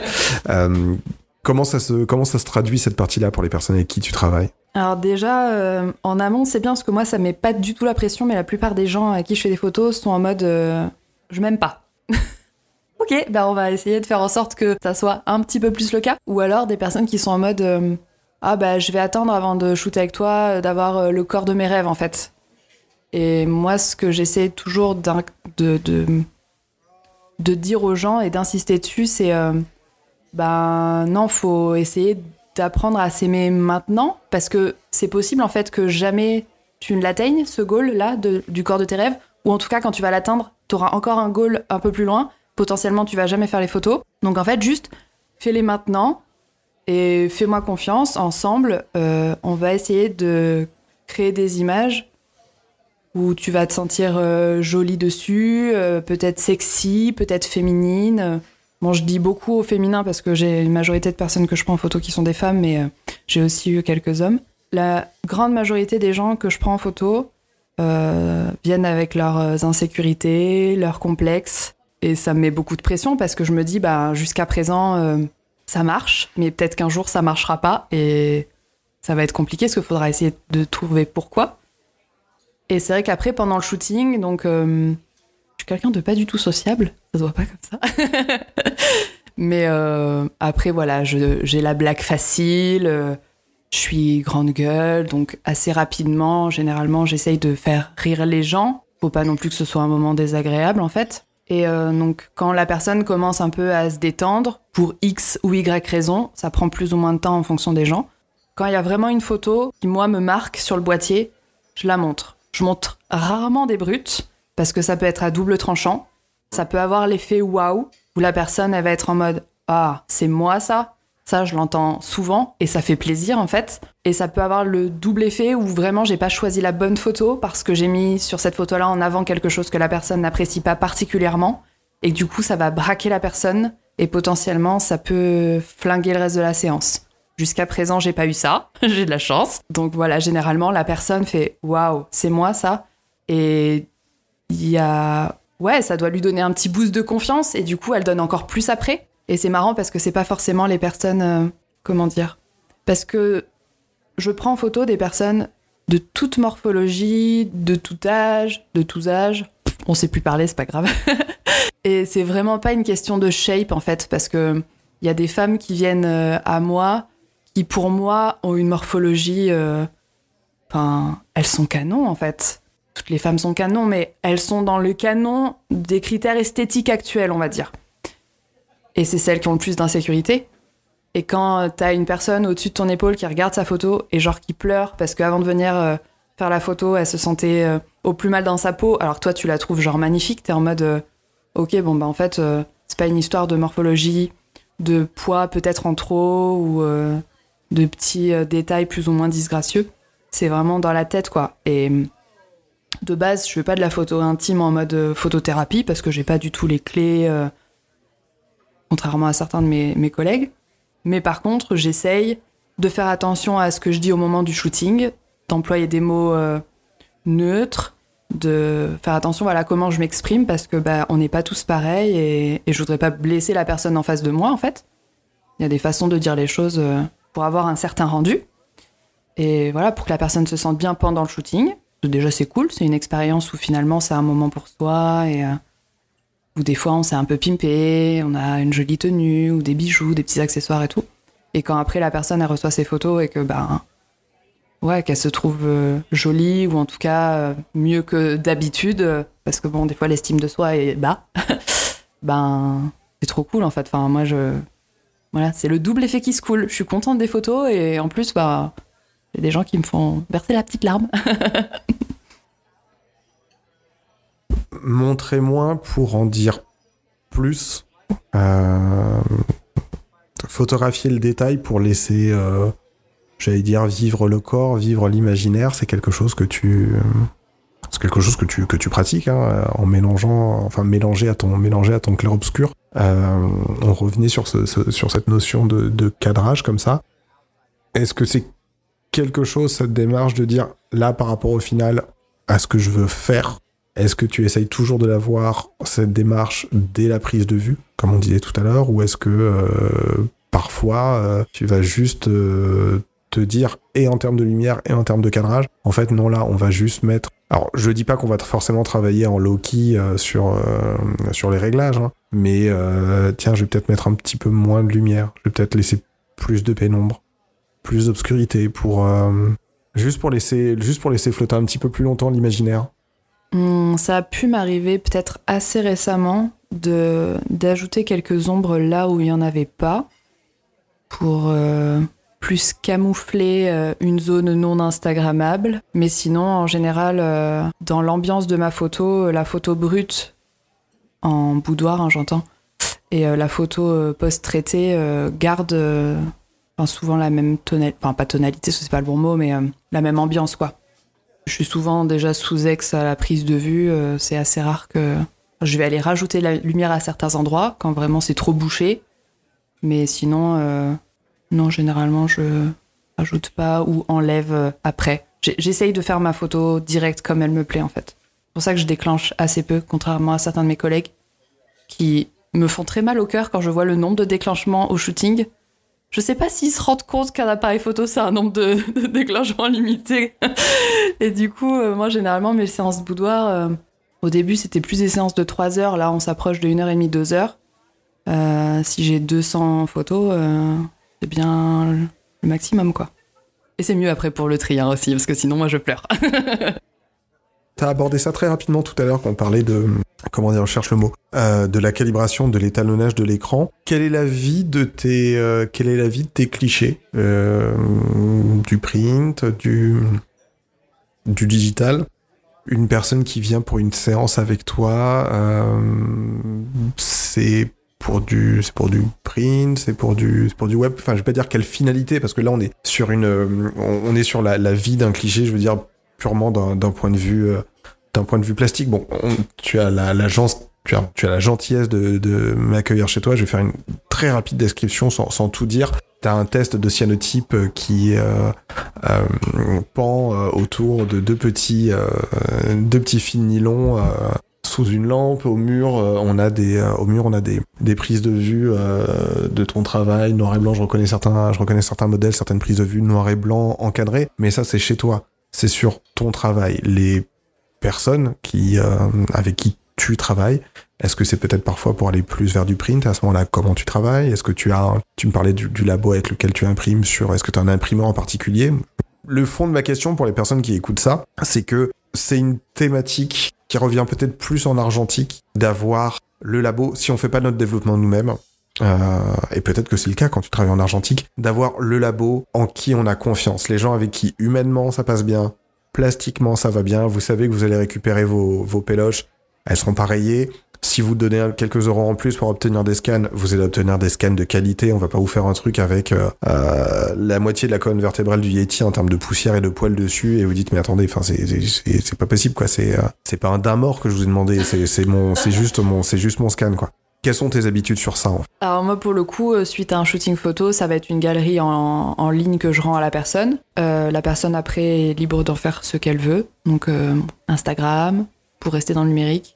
Euh, j'ai des retours euh, voilà de tirage papier euh, parce que ben elles sont tellement contentes que ça orne les murs par la suite. et sinon après moi de mon côté donc ça va être pour publication Instagram sur mon site internet. moi ça m'arrive aussi de tirer sur papier. Ça m'est arrivé de faire des livres aussi, notamment bah, récemment là pour ma maman par exemple, ou un peu plus il y a un peu plus longtemps j'ai fait un livre ah, c'était plus de la photo euh, dite d'aventure, donc tout ce qui est architecture, nature, euh, landscape et compagnie. Et sinon, bah maintenant, euh, la, dernière nouvelle finalité, bah, c'est le cyanotype, quoi. Donc, tirage d'une photo numérique sur papier. Alors, je t'ai pas posé tout à l'heure cette question sur le, sur le cyanotype, mais est-ce que le fait d'imprimer des clichés, est-ce que le fait de les mettre sous forme de cyanotype, te donne euh, ou te pousse à avoir une autre version de ton travail, euh, une autre réalité de ton travail. tu te dis, attends, c'est c'est moi qui ai fait cette image-là, c'est le, rendu imprimé, ça, te, ça peut avoir quel effet euh, sur, sur toi? Alors, ça le fait pas tellement sur du tirage classique, mais c'est vrai que le cyanotype, je sais pas si en fait c'est biaisé de par la couleur, mais des fois, il y a certaines photos, je, sais en fait, en les faisant, en les traitant, qu'elles rendront bien en cyanotype. Maintenant, je pense savoir pourquoi, une histoire de contraste, de blanc et noir très euh, important et tout, mais après, je, je, reconnais quand même ma photo, en fait. Mais c'est juste que ça lui donne euh, une autre dimension. Mais comment l'expliquer après euh, C'est peut-être aussi parce qu'on n'est pas spécialement habitué à ça. On est habitué à avoir des photos en couleur, on est habitué à faire des photos en noir et blanc. Et pour les gens qui sont habitués à avoir du cyanotype, comme je disais tout à l'heure, ils vont beaucoup voir des herbiers ou peut-être même du paysage. Mais des portraits en cyanotype, bah en fait, il n'y en a pas tant que ça. Je me rends compte. Et euh, bah, je sais pas, c'est peut-être une, peut une petite plus-value euh, supplémentaire. Mais après, euh, je sais pas, moi c'est juste pour le, délire, parce que je trouve ça intéressant à faire et, euh, j'aime bien le grain euh, ça aussi, finalement, c'est important, le, support sur lequel il y a les photos. Au début, j'étais en mode, ah, je veux du papier avec du grain et tout, c'est intéressant et tout, sauf que, bah, ouais, quand on fait du paysage à la rigueur, mais finalement, quand on fait du portrait, qui déjà, le grain de la peau et compagnie, bah, rajouter le grain du papier, c'est, euh, bah, des fois, c'est un peu chaud, quoi. Tu l'as, t'as déjà mis deux trois petites encoches sur ça euh, tout à l'heure et c'est forcément un sujet qu'on allait aborder. On va essayer de le poser à la cool. Wesh wesh, Instagram, la censure, ça se passe comment? C'est insupportable. C'est insupportable. Entre la censure et les algos, c'est infâme en fait. Enfin, moi, je suis contente de pas être professionnelle, de pas en vivre, parce que mes collègues, ils, ils chialent, parce que, bah, il faut pas se leurrer. Une paire de seins, en fait, ça donne de la visibilité sur Instagram. les seins, ça fait vendre. Mais ça, c'est pas nouveau, hein. Dans la pub avant, pub papier, c'était déjà le cas. Hein. Le problème, c'est qu'on a le droit de montrer des seins, mais faut les montrer d'une certaine manière. Faut pas que la photo soit trop cadrée dessus, faut pas qu'il soit trop découvert. Euh. Ah, faut surtout pas qu'il y ait un téton féminin, parce que téton masculin on a droit, mais ça, ça, en tant que féministe, ça me. Ouh là là Et du coup, euh... eh ben, je me suis fait striker une photo il y a quoi, il y a 15 jours, 3 semaines peut-être. C'était dans cet été. Et euh... alors j'avais flouté le téton. Un petit flou gaussien euh, sur Photoshop.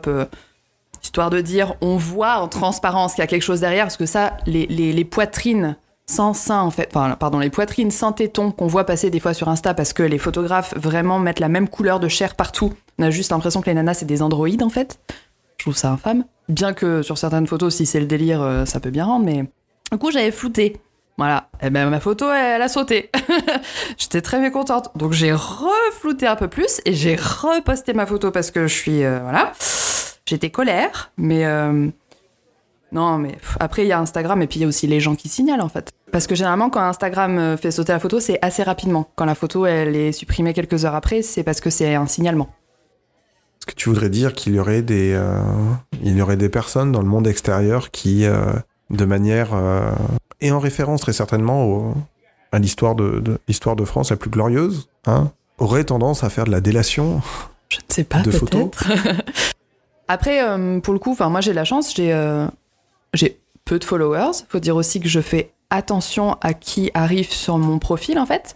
C'est-à-dire que quand on s'abonne euh, à un de mes comptes Instagram, parce que j'en ai plusieurs, euh, je souhaite la bienvenue et puis j'attends un petit like en retour parce que comme ça, ça évite tout ce qui est compte fantôme, les comptes fake, les comptes qui pour le coup ont un contenu plus que pornographique en fait et que Instagram laisse passer sans problème. Donc déjà, il y a un tri. Donc j'ai peu de followers. Donc je ne pense pas que les signalements viennent de mes followers. Par contre, des fois, ça arrive que ça draine des gens de l'extérieur qui ne connaissent pas du tout ton travail, ni de quoi, ni d'Ave, ni d'Adam. Des rageux ou des... J'en sais rien. Des gens frustrés. Tu me disais que tu t'es fait striker des photos, tu t'es jamais fait, euh, tu t'es jamais fait euh, strike un compte, euh, non, shadowban. oh, je touche du bois. J'ai une collègue là, en une semaine, elle a fait. Enfin, ses deux comptes ont sauté en fait. Elle en a recréé un. Il a été supprimé dans la foulée alors qu'il n'y a aucune photo compromettante. donc c'est étrange. Non, je touche du bois. J'espère que ça m'arrivera pas parce que en fait, on dit ouais, les réseaux sociaux, c'est pas important, ceci, cela. D'autant plus que ce n'est pas mon travail, c'est pas ma source de revenus. Mais j'y passe tellement de temps, en fait, pour essayer d'avoir un visuel qui me plaît, un truc un peu chiadé, que bah, j'y c'est très chronophage, multiplié par le nombre de comptes Instagram. Du coup, si un jour j'avais un compte qui sautait, euh, eh ben, je serais triste parce que ouais, c'est en fait, ça fait partie. Alors, œuvre, c'est bien un grand mot, mais euh, ça fait partie ouais, de l'esthétique que j'ai envie de donner, quoi. Donc, euh, pour le moment, euh, je touche à peau d'âne. J'espère que ça n'arrive pas. J'ai passé une grosse partie de mon été, j'en suis très content, à, à- à délaisser un petit peu Instagram. Bon, et j'ai été beaucoup plus sur Twitter, à discuter avec des personnes. Twitter qui est un- de plus en plus un réseau sur lequel on voit apparaître des photographes qui postent, qui se regroupent avec les cercles, qui discutent, parce que euh, malheureusement Instagram de moins en moins est ouvert à la photo. Il est compliqué pour ton type de pratique de vivre sereinement et de travailler sereinement sur Instagram. Est-ce que tu as pensé à hum, des plateformes tiers, euh, Vero, et qui est une plateforme concurrente, peut-être du Flickr, peut-être du Twitter? Alors Véro, euh, j'y étais il y a quelques années, bah, au tout début où c'est arrivé en France, euh, bah, en tant que modèle en fait, parce que bah, j'avais le même souci de censure en tant que modèle. À l'époque, j'avais pas Instagram, c'était sur Facebook, mais bon, Facebook c'était relou aussi. Et Véro, euh, ça m'a pas convaincu. C'était un peu plus libre, mais euh, j'ai pas aimé l'esthétique, j'ai pas aimé le, feeling avec ce truc-là. Après, j'ai mon site internet, donc je me dis si vraiment un jour, euh, tout comme des fois je fais des photos qui nécessitent censure, bah, elles sont censurées sur Insta et je re- renvoie après sur mon site internet où les photos voilà, sont libres de toute censure. Après, je me dis si un jour vraiment Insta euh, c'est trop relou parce que déjà ben, l'algorithme veut qu'on fasse des vidéos en tant que photographe, c'est un peu un comble. donc TikTok, réel et compagnie, euh, voilà. Euh, donc si vraiment un jour bah, l'algo fait qu'il n'y a plus du tout de visibilité, ben je pense que ce sera le site internet et puis euh, après moi comme je te disais voilà j'ai pas besoin de me trouver des clients, j'ai pas besoin c'est pour ma passion donc euh, des gens pour que je prends en photo j'en trouverai tout le temps en fait c'est pas c'est pas un souci. Donc je sais pas, mais moi je pleure parce que Instagram c'est vraiment un réseau social qui me plaît beaucoup. J'y suis depuis de nombreuses années maintenant, mais voir comment ça tourne euh, et je suis pas la seule à m'en plaindre hein, évidemment. hein. Pour ce qui est de tes, euh, comme tu l'as dit, comme c'est pas ton, comme ce n'est pas ton métier, c'est pas ce qui te, ce qui te nourrit, ce qui remplit ton frigo, comme j'aime à, le- comme j'aime à le dire. Quel est le regard de tes proches, de ton entourage sur euh, cette partie-là de ta pratique photographique? Alors déjà, je pense que pas surpris, vu que j'ai été modèle pour de la photo boudoir, de la photo intime. Voilà, j'étais dans le milieu, c'est pas comme si ça sortait de nulle part. C'est juste un autre fil euh, tissé dans cette toile. Euh, bah, je pense que des fois, il y a soit pas de retour parce que les gens sont pas intéressés par la photo, et c'est ok. Des fois, c'est de la curiosité. Alors, je parle proche, ça va être famille et amis, hein, parce que comme ça, ça. De la curiosité. Euh, en mode Ah, euh, tu prends des filles nues euh, en photo, euh, des hommes aussi. Ouais, a- parce qu'en fait, euh, eux ne se sentiraient pas capables de le faire. Parce qu'il y a une espèce de, de vision biaisée euh, de la nudité chez certaines personnes. Enfin, on n'a pas tous la même vision en fait, mais il y a peut-être un côté aussi un peu fantasmé, euh, comme dans les films, en mode euh, Leonardo DiCaprio qui, qui croque Kate Winslet dans Titanic euh, avec cette tension sexuelle palpable. Euh, Dessine-moi comme une de tes françaises, Léo. Rien à voir, euh, rien à voir. Clairement, euh, quand moi je suis en position squat parce qu'il faut que je sois à hauteur de la modèle euh, ou du modèle pour prendre un détail en particulier, que je suis là, et vas-y, concentre-toi, tremble pas trop. et pas du tout de tension. Enfin, si dans mes cuisses en l'occurrence, mais. C'est oui, c'est des questionnements à savoir bah, qu'est-ce que tu fais de tes photos après, qu'est-ce que la personne en fait, pourquoi la personne a fait ce genre de photos? euh. Mais après, j'ai de la chance d'être entourée de gens qui sont quand même assez familiers avec le, milieu de la photo et le processus, donc euh, j'ai pas tant de questionnements. Non, généralement ça, ça intrigue en fait, ça intéresse. Et je pense que le fait d'être une femme qui prend en photo d'autres personnes, je passe moins pour une grosse perverse qu'un homme qui fait de la photo boudoir. Parce que souvent on a cette image-là en fait du, du vieux gars qui prend Non, photo non, des petites jeunettes. Je t'arrête complètement, Théa. Non, on, on a signé un accord. On a dit qu'on ne parlait pas du salon de la photo. S'il te plaît. On ne parle pas de ces gens qui vont, euh, sous couvert de tester euh, des objectifs, vont se rincer l'œil euh, sur euh, des jeunes modèles à moitié habillés, euh, surclassés sur un flash avec un fond dégueulasse. Et la personne a la petite, la personne a la petite goutte de bave en, en- en vidant une carte de 40 gigas en rafale. On avait dit qu'on n'en parlait pas. C'est pas compliqué. Je vais être obligé d'effacer cette séquence. Et du coup, je pense que c'est plus facile euh, aussi pour euh, la modèle, euh, mes modèles femmes en fait, de se sentir en confiance. Quand bien même, hein, parce que bon, mon orientation sexuelle ne rentre pas en ligne de compte, mais je pourrais très bien être euh, une photographe femme homosexuelle en fait, et je pourrais avoir le regard que portent certains hommes sur les femmes en fait. Mais non, en fait, la question se pose pas, et comme c'est fait dans la bienveillance, la bonne humeur et euh, et le respect. Des fois, ça m'arrive en fait d'être obligée de. Donc, je pose toujours la question à la personne parce que ses cheveux vont pas être au bon endroit, parce que des fois, j'explique la pose, la personne n'arrive pas à la faire, je lui montre, la personne n'arrive pas à la faire. Donc, des fois, je lui dis, je me permets, je te demande, est-ce que je peux te toucher? Et donc, je lui montre en fait ce que je veux. Quand vraiment il y a incompréhension. Et je pense que c'est plus facile de le faire euh, en étant une femme que un homme. Ça peut être vite mal perçu en fait. De replacer un cheveu, de replacer une bretelle, de toujours je demande, parce qu'il y a des gens qui n'aiment pas. Enfin, je- c'est normal, hein. Mais euh, Quoi? Comment? Le? Le consentement? Consent... consent... Non, je ne... En photographie, le consentement? Oh là là Comme vous y allez, ma bonne dame. euh, Il y, a, il y a des gens qui ont tourné des films quand il est César et qui n'ont jamais eu ces problèmes-là. hein. Enfin bon, on va pas le... C'est pas la question. Comment ta pratique Comment tes résultats Comment le... Je trouve que c'est un travail qui est ex- excessivement, pour pas dire... Enfin, excessivement, qui est très qualitatif sur le rendu, sur la narration, sur le storytelling. Comment il est perçu par les... J'allais dire les gens de la profession, justement par les gens qui sont professionnels du- de la profession, du métier qu'ils exercent. Euh, donc les, les, les photographes de boudoir euh, officiels, les gens avec qui tu, tu as pu euh, poser avant, ou homme, femme. Quel est le retour qu'on te fait sur ton, sur ton, sur ton travail, sur ta pratique j'ai pas tant de retours que ça en fait. Je vais avoir euh, du milieu professionnel, j'entends.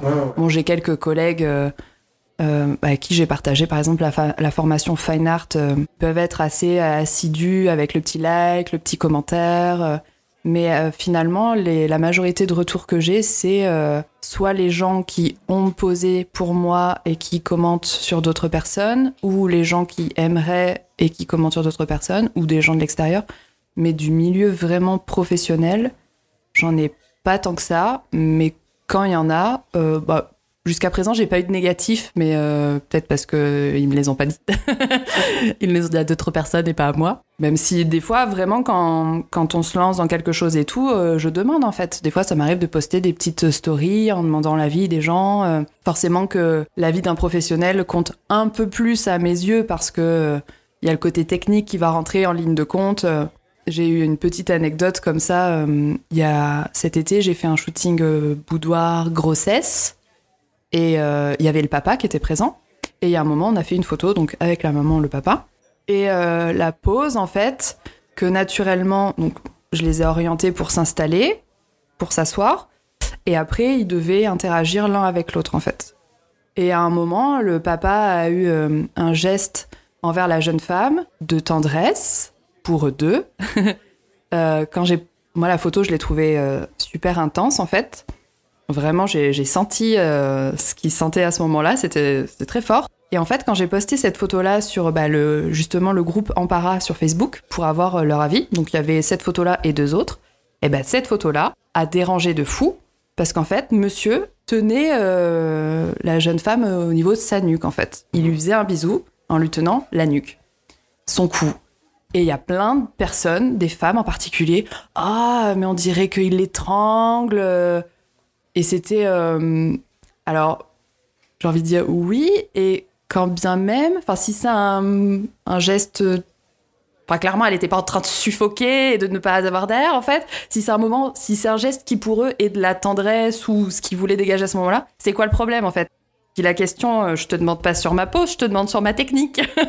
du coup, j'étais un peu en mode, bah, c'est bizarre, en fait, de pas arriver à faire la différence entre le fond, la forme. Ouais, voilà. J'étais en mode, bah, c'est pas ça la question, parce que moi, ça, je l'ai pas dirigé, c'est eux qui l'ont fait. C'était leur moment d'émotion à eux, donc, genre, t'as pas à juger, en fait. Et ouais, c'est pas terrible pour les femmes, gna J'étais là, oulala, ça part un petit peu loin. Alors, c'est pas, pas le sujet, là, en fait. Euh, c'est pas ce que je vous demande, les amis. Ouais, c'était en termes de, traitement, de lumière, de. Donc, ouais. J'ai eu ce petit retour là où j'étais en mode, euh, ok, c'est, bah, je m'abstiendrai de demander l'avis la prochaine fois, parce que c'était un peu bizarre. Mais sinon, euh, non, c'est assez rare qu'on vienne me dire, tu fais de la merde, ou bah, parce que les gens le disent pas, en fait. Les trolls le disent, mais des gens qu'on connaît, ou un, vrai pseudo, ou quoi, euh, qui ne se cachent pas sous couvert d'anonymat, euh, non, j'ai pas eu de retour négatif. Euh, généralement, c'est plutôt bah, de la douceur, de la bienveillance, c'est sexy mais c'est pas vulgaire. Donc c'est cool. Enfin, moi, c'est par ça que je tends, donc tant mieux. Mais j'espère que si un jour je me plante ou je vais trop loin dans un sens ou dans l'autre, on sera capable de me le dire et pas juste d'attendre que j'ai fini mes bêtises, quoi. On parlait des, modèles, les gens avec qui tu travailles. Est-ce que tu, diriges. Euh, est-ce que c'est la même manière de diriger un modèle masculin qu'un modèle féminin? Alors non, déjà dans les poses, parce que ce qu'on veut mettre euh, en avant, alors pour le coup vraiment dans la photo boudoir, parce que la photo intimiste, euh, ça se prête aux deux de la même manière. La photo boudoir, pour une femme, on va vouloir mettre en avant ses courbes, euh, le côté féminin, le côté sensuel, donc des choses un peu cambrées, euh, des poitrines euh, mises en avant, mises en valeur. si on propose le même genre de pose à un homme, ça peut être un peu délicat. Après, tout dépend ce que cet homme veut faire sortir de ses photos. Mais voilà, c'est un peu cliché pour le coup, la photo boudoir au sens vraiment de, le premier sens en fait. Et l'homme, ça va être plus le côté carré, le côté euh, musclé, euh, la puissance. Euh, avoir une photo d'homme plutôt douce, plutôt délicate, moi j'adore ça. Et ça va être des fois perçu. Ouais, c'est pas forcément bien reçu, c'est pas forcément ce que les gens attendent en fait d'une photo d'homme hétéro, classique je sais pas, la vision, ouais, voilà, je sais pas, alors que étrangement, euh, une photo de femme, qu'elle soit hétéro ou qu'elle soit euh, bah, lesbienne, euh, bah, ça sera essentiellement les mêmes poses. Donc, je sais pas, ouais, c'est encore un peu. Bah, de toute façon, je pense que c'est des, mecs hein, qui ont fait de la photo boudoir de base. Hein. il y a de grandes chances. Il y, a y a, forcément de, de, grandes chances sur ça. Est-ce que les mouvements sociétaux qu'il y a pu avoir sur sur le harcèlement, sur euh, la place des femmes dans les médias, le, comportement des hommes, justement. Envers les femmes. Est-ce que tu as vu un changement apporté par cela dans la photographie de boudoir, dans l'esprit de la chose? Est-ce que euh, euh, depuis tout à l'heure on discute de oui, bah effectivement, est-ce que c'est comment, comment tu travailles avec une femme, comment tu travailles avec un homme, euh, l'esprit de la chose, nos nos amis esthètes, photographes de la du salon de la photo. Messieurs, je vous salue bien bas. ouais, est-ce que euh, bah, MeToo, pour pas le pour pas le citer, est-ce que ça a changé quelque chose? Alors, toi, pas dans ta manière de travailler, très clairement, mais est-ce que tu as vu des, des changements euh, suite Alors, à cela euh, ou pas du tout? Ouais, je pense que mes collègues masculins sont obligés d'être irréprochables en fait, en termes de discours, en termes de ce qu'ils dégagent, euh, de, des gestes, de la direction de modèle. Ouais, Il n'y a pas le droit à l'erreur en fait, presque, parce que la moindre euh, ambiguïté qu'il va y avoir avec une modèle, il suffit que cette personne soit plus sensible qu'une autre, euh, va mal le prendre. Et avec les réseaux sociaux, maintenant, ça fait effet boule de neige euh, super vite. Alors que peut-être le gars, le reste du temps, il est très ok en fait. hein. et que ce sera peut-être même pas grand-chose ce qu'il a fait. Mais maintenant, en fait, ça peut vite partir euh, et bah, détruire une réputation. Donc ouais, faut qu'il soit, faut qu'il soit clean de bout en bout. bah, c'est plus facile pour nous, les femmes, je pense, en tant que photographe. Après, je pense qu'il y en a certaines qui peuvent être très déplacées. C'est possible, hein. Mais je pense que direct, tu poses avec un mec, enfin voilà, il faut, que ce soit clean, quoi. Que tu es en train de me dire que d'une certaine manière, on attend désormais des photographes hommes qui soient euh, aussi irréprochables que les euh, que les politiques hommes et qu'on peut pas juste justifier euh, d'avoir mis une baffe au sein du couple parce que bon, c'est arrivé une fois, mais c'est normal, c'est l'intime, ça vous regarde pas. Voilà, voilà. Alors là, moi, je forcément, je, lance, je lance le débat. Non, je fais juste un aparté sur ça. Bien sûr, enfin, la question n'est pas innocente. Après la censure, j'imagine bien que euh, MeToo a changé beaucoup de choses dans la photographie de boudoir. Toi, tu es faiblement concerné par la chose. J'entends ce que tu dis euh, quand tu dis qu'effectivement, il faut que euh, je me mets pas dedans parce que je fais absolument pas de la photographie de boudoir, mais euh, les photographes hommes doivent être irréprochables. C'est pas trop tard. J'ai envie de dire enfin pour être passé dans des studios de mode, euh, des choses qui étaient pas du tout sur du boudoir. euh, oui, oui, enfin, enfin, t'as un moment, c'est juste, euh, c'est juste la base. Alors, si maintenant on est obligé d'apprendre la base euh, à une plus grande partie au forceps en disant, ben, euh, ouais, ouais, en fait, c'est dans les yeux que tu me. Enfin, oui, non, bah, c'est de mon point de vue, c'est, bah, c'est vraiment pas plus mal, en fait. Et ça me permet d'enchaîner sur la question euh, suivante. Est-ce que tu penses que d'une certaine manière, ton travail permet d'éduquer les garçons? Bah, elle a pas vocation à ça, déjà. Euh, après, si ça peut, euh, bah tant mieux, hein, c'est toujours ça de prix.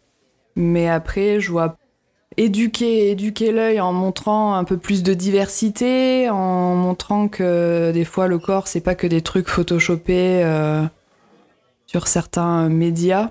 Mais après, non, c'est pas, c'est pas mon fer de lance.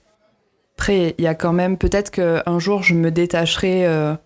Vraiment du boudoir pour ne faire que voilà euh, de, de l'anatomique, euh, des choses plus, euh, plus dans l'émotion. Et là, peut-être. Mais actuellement, non, je, je pense pas. Il y a quand même des femmes ultra sexy sur mon compte Instagram. Et si la personne n'est pas déjà un minimum éduquée, elle ne verra que, que de la viande ou. j'allais dire la réponse me convient, la réponse a pas à me convenir, c'est, ta réponse et c'est ta réponse par rapport à ton travail, bien évidemment. C'est peut-être ma question qui est, pas bien formulée dans l'esprit, mais une personne qui vient voir ton compte et qui va scroller sur ton travail va voir différents types de corps, va voir différents types de pratiques, va voir euh, différents types de genres aussi. Euh, et on, on est, je vais pas dire sur une, on est sur une pratique spécifique du boudoir. La, question d'après va, va traiter ça entre autres, mais euh, euh, on n'est pas effectivement comme sur certains, j'allais dire, euh, profils. ou de modèles ou de photographes où tu vois des choses qui sont effectivement en marge et qui sous couvert de nomenclature, je sais pas si on peut dire nomenclature, mais de catégorie boudoir, comme on parlait tout à l'heure de choses qui peuvent être un peu border. On on n'est pas du tout sur, on n'est pas du tout sur ça en soi. On est en 2022, tu, tu, tu fais ça depuis un, un, un petit moment. La, la communauté boudoir en France, c'est quoi? En termes de photographe? Ouais, en termes de photographe, en termes d'esprit. euh, Après, je peux pas parler pour toute la communauté parce que ben voilà. je peux parler déjà par rapport à la communauté euh, euh, auquel j'ai accès via euh, la Fine Art Academy. Bon, maintenant, je, je suis plus élève parce que mon année est révolue, mais donc on avait un Discord, donc je pouvais voir un peu ce que pouvaient poster les collègues masculins qui sont la majorité en fait, hein, clairement. Et euh, ben je trouve ça cool parce que les choses euh, évoluent en fait. Ils sont plus dans une démarche euh, bienveillante. Après, bon, ça c'est que mon avis, mais je pense qu'il y a encore une partie de la population qui, sous couvert de bienveillance, photographie que des avions de chasse et du coup, ben, c'est plus facile forcément. Mais après, ce n'est que mon ressenti.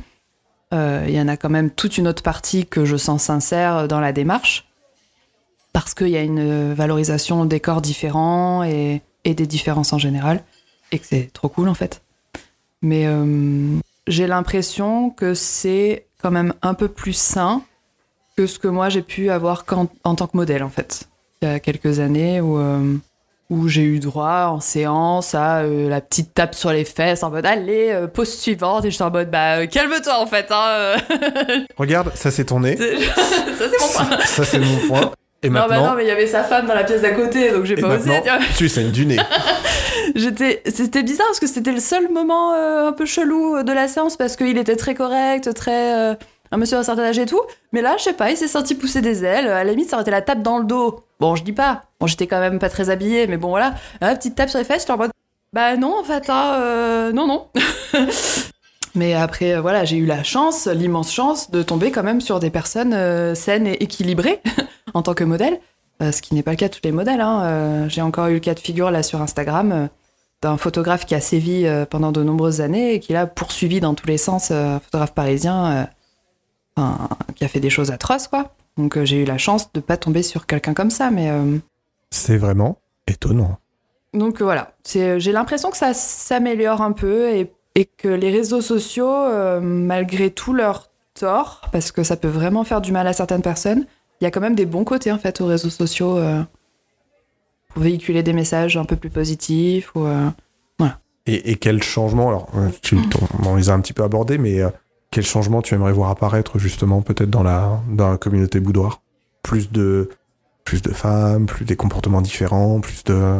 Ouais, plus de femmes photographes.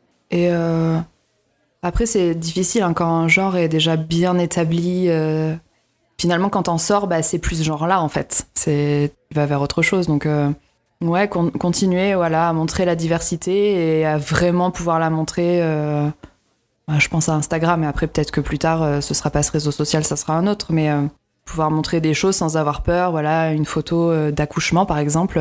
J'ai des collègues qui font de la photo intime, qui ont pris en photo un accouchement, et ben, on peut pas tout montrer, alors qu'il y a des photos qui sont super fortes et juste ça va pas passer. Alors après, mettre un petit warning parce que ça peut heurter certaines personnes, euh, ok, mais euh, donc ouais, être euh, plus dans, le vrai, dans, la transparence, dans le monde des bisounours.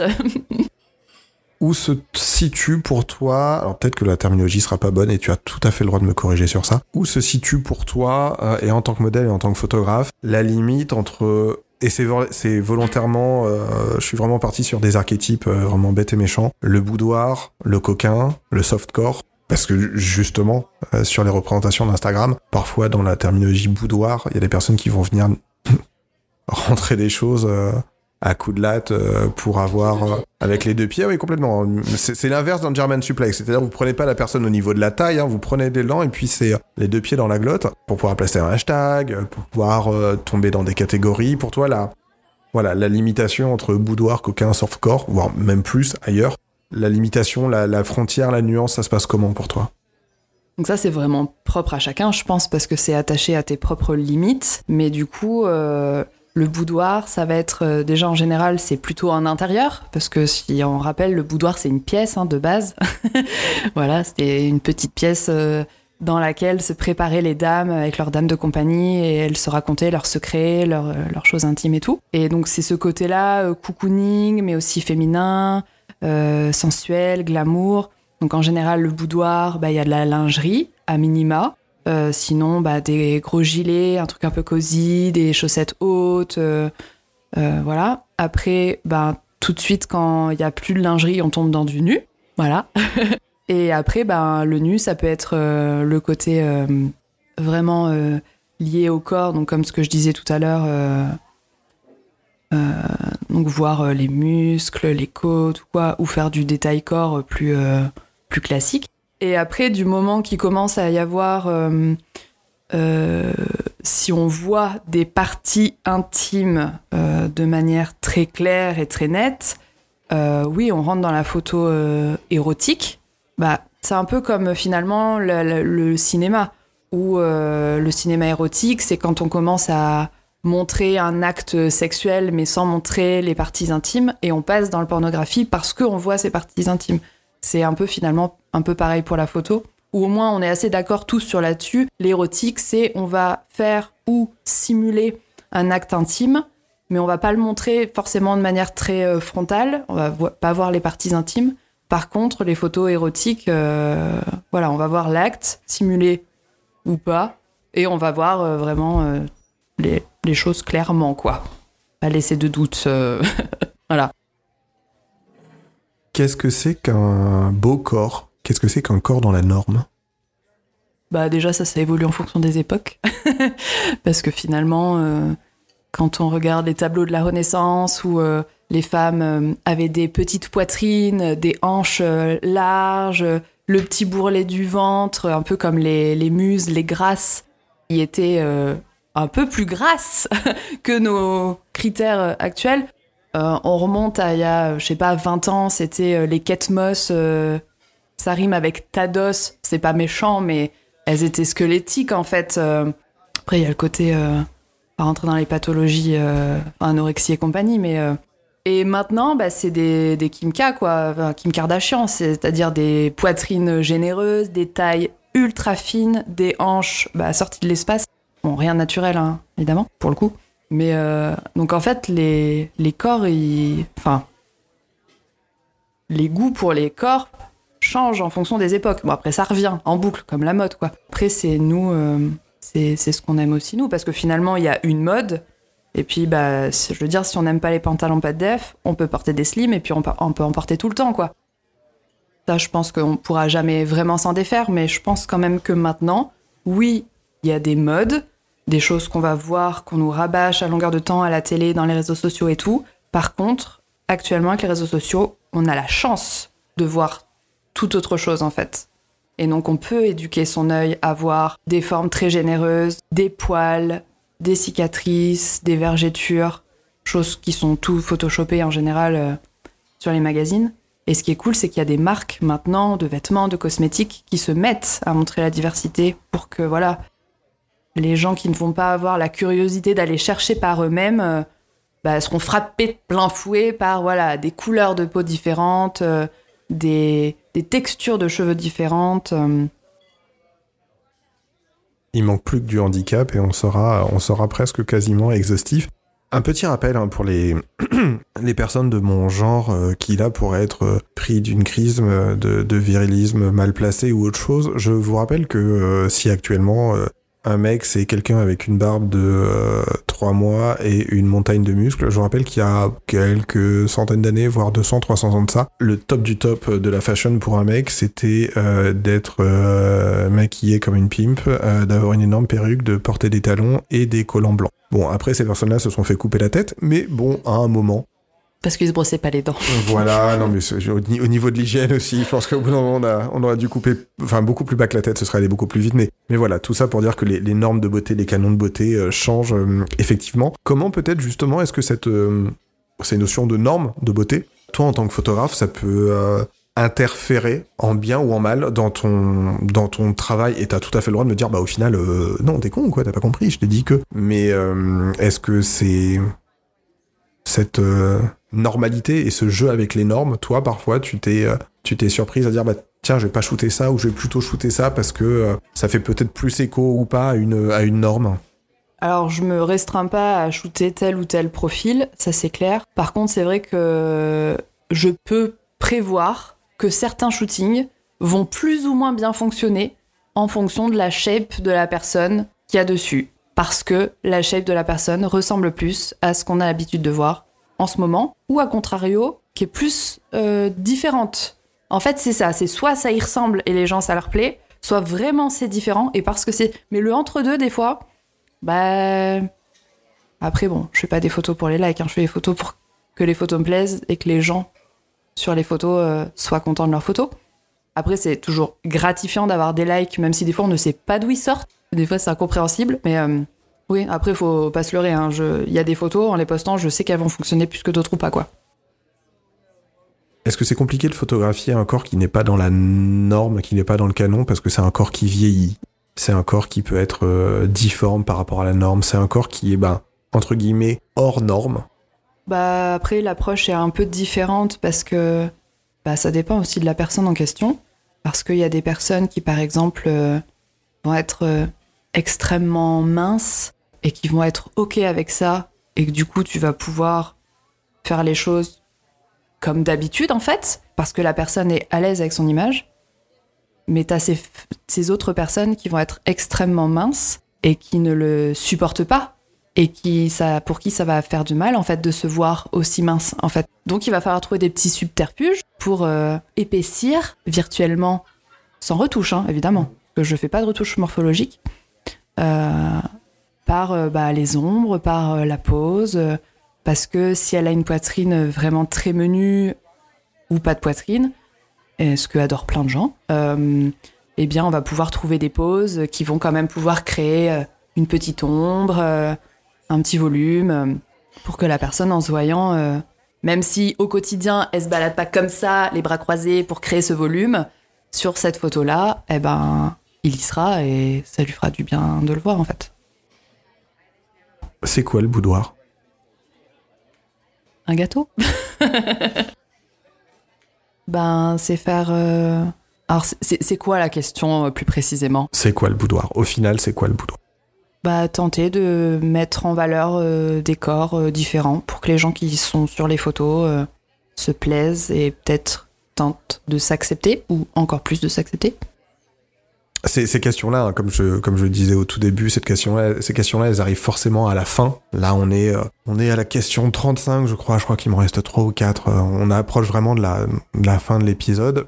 Euh, et ces questions-là, elles arrivent parce qu'on a développé toutes ces thématiques au final. Et c'est euh, je vais pas dire que ce sont les plus intéressantes, elles sont aussi intéressantes que les, questions auxquelles tu as répondu précédemment, mais elles ont peut-être plus d'écho sur tes réponses parce qu'on a plus ta manière de penser par rapport à ton travail et, certaines choses. Je vais quand même te poser cette question, euh, même si euh, à travers d'autres de tes réponses, tu as balayé la chose. Quel est ton rapport à ton propre ta propre image, ton propre corps photographié. Et au-delà de ton corps photographié, quel est ton rapport à ton portrait? Et en tant que alors c'est attention, on va rentrer dans un beau triptyque en tant que femme, en tant que modèle, en tant que photographe, tout ça tu te places comment autour de ça? Alors du coup, euh, j'ai commencé la photo en tant que modèle. Un jour, je suis tombée sur Google en fait. Je me suis pas fait mal, hein, je te rassure. Je suis tombée sur une photo. euh, Pardon.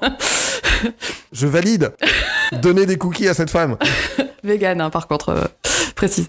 Euh, je suis tombée sur une photo, en fait, donc un, un plan serré d'une poitrine féminine d'une personne blanche avec des mains masculines noires qui cachaient la poitrine. J'ai vu cette photo, je sais pas comme une photo en noir et blanc.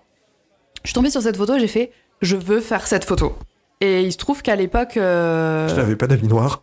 alors, oui, mais ça, ça se trouve, c'est pas le souci. Euh, J'avais euh, une connaissance en fait qui faisait beaucoup de shooting photo et tout, et du coup, je lui ai demandé s'il pouvait me rencarder. Et donc, il m'a rencardé le photographe. J'avais un ami black, donc ça, c'était réglé. Et donc, on a fait cette fameuse photo lors d'une séance. Et puis bon, d'autres photos, on en a profité. À cette époque-là, j'avais une peau acnéique de l'enfer. C'est-à-dire que euh, je pouvais pas me voir dans le miroir en fait. Vraiment, ça me faisait chialer. Et ça me faisait très mal, parce que c'était euh, des kystes qui étaient ultra douloureux. Donc euh, en plus de pas pouvoir me voir, je pouvais pas me toucher quoi. C'était infâme. Et donc bon bah travailler sur des parties du corps, ça me posait pas problème. C'était plutôt cool, parce que ça détournait l'attention du reste. Et en fait, le photographe avec qui j'ai fait cette fameuse photo en noir et blanc m'a rappelé, parce qu'après il avait des projets et tout.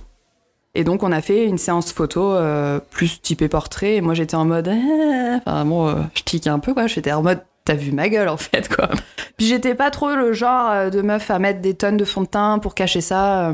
Mais il m'avait dit t'inquiète pas, avec la lumière, euh, la retouche et tout, t'inquiète pas.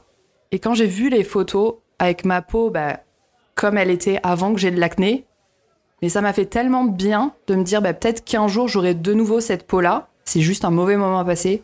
Ça m'a fait un bien de ouf en fait. Et, et l'addiction, elle est partie de ça.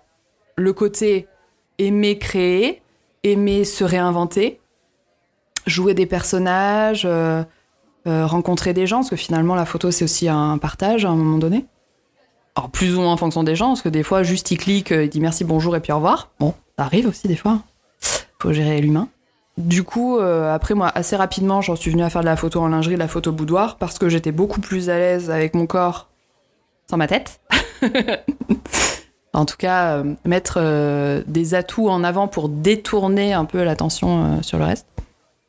Et bah, ça aide de ouf à prendre confiance en soi, en fait. Quand on a des retours, même si on sait que les photos, elles sont retouchées, parce que la peau, mais finalement, c'est pas qui n'est pas retouché en photo, mais oui, quand c'est ta grand-mère qui prend les photos, elle va pas passer sur Photoshop, mais c'est le jeu, en fait. On sait quand on est modèle, on sait que les photos, sont retouchées plus ou moins. Après, il y a des photographes qui abusent à mon sens, même si c'est leur façon de travailler, parce qu'ils vont te mettre des seins, euh, de l'angoisse, des fesses, bref, une taille qui n'existe pas, tu sais que c'est pas toi. Donc limite, ça peut presque créer des complexes, en fait. Donc ça, faut savoir avec qui tu travailles aussi.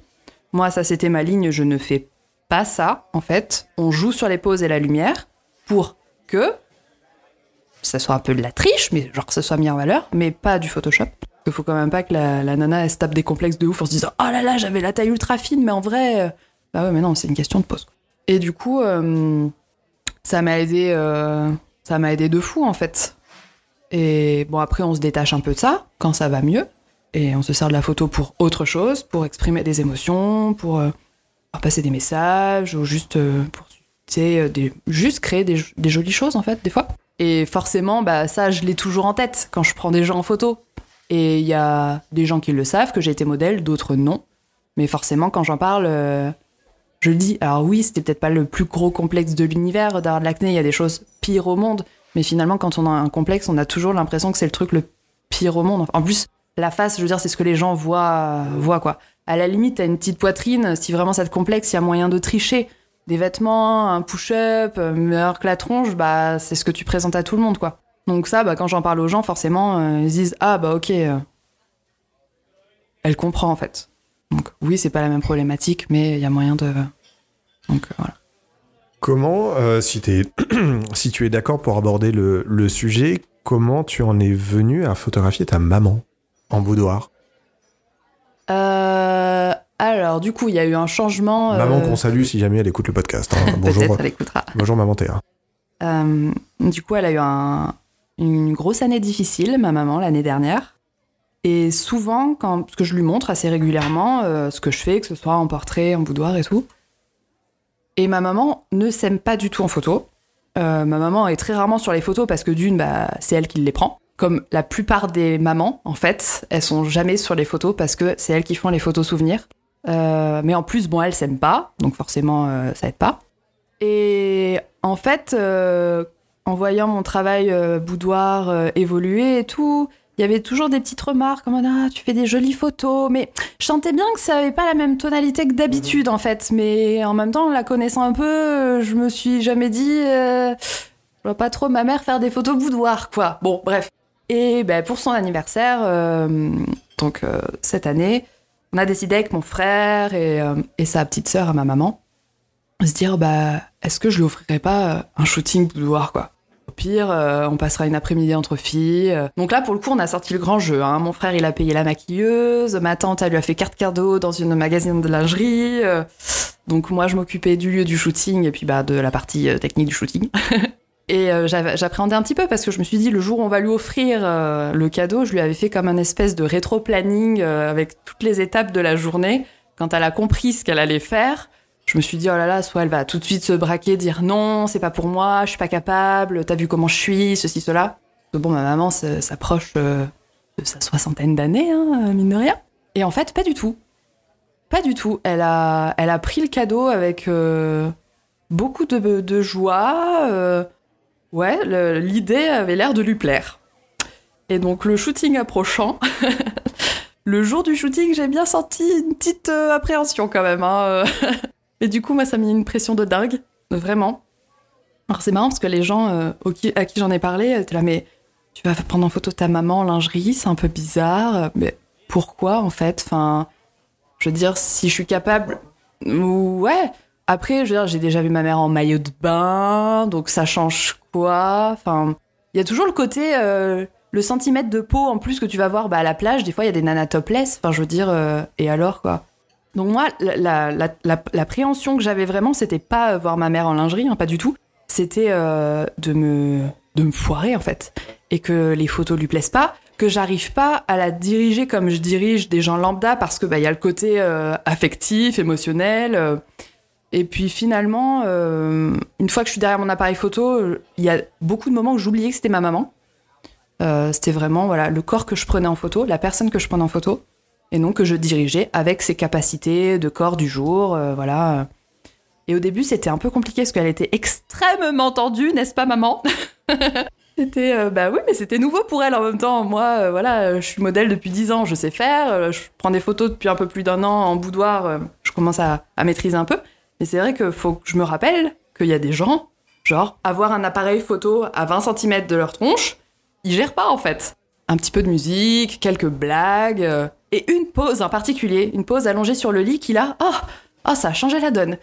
Ça l'a détendu, mais physiquement, mais en fait, ça l'a détendu mentalement aussi. Elle était à l'aise dans cette pause, euh, et là, après, on a tapé des photos euh, avec des regards.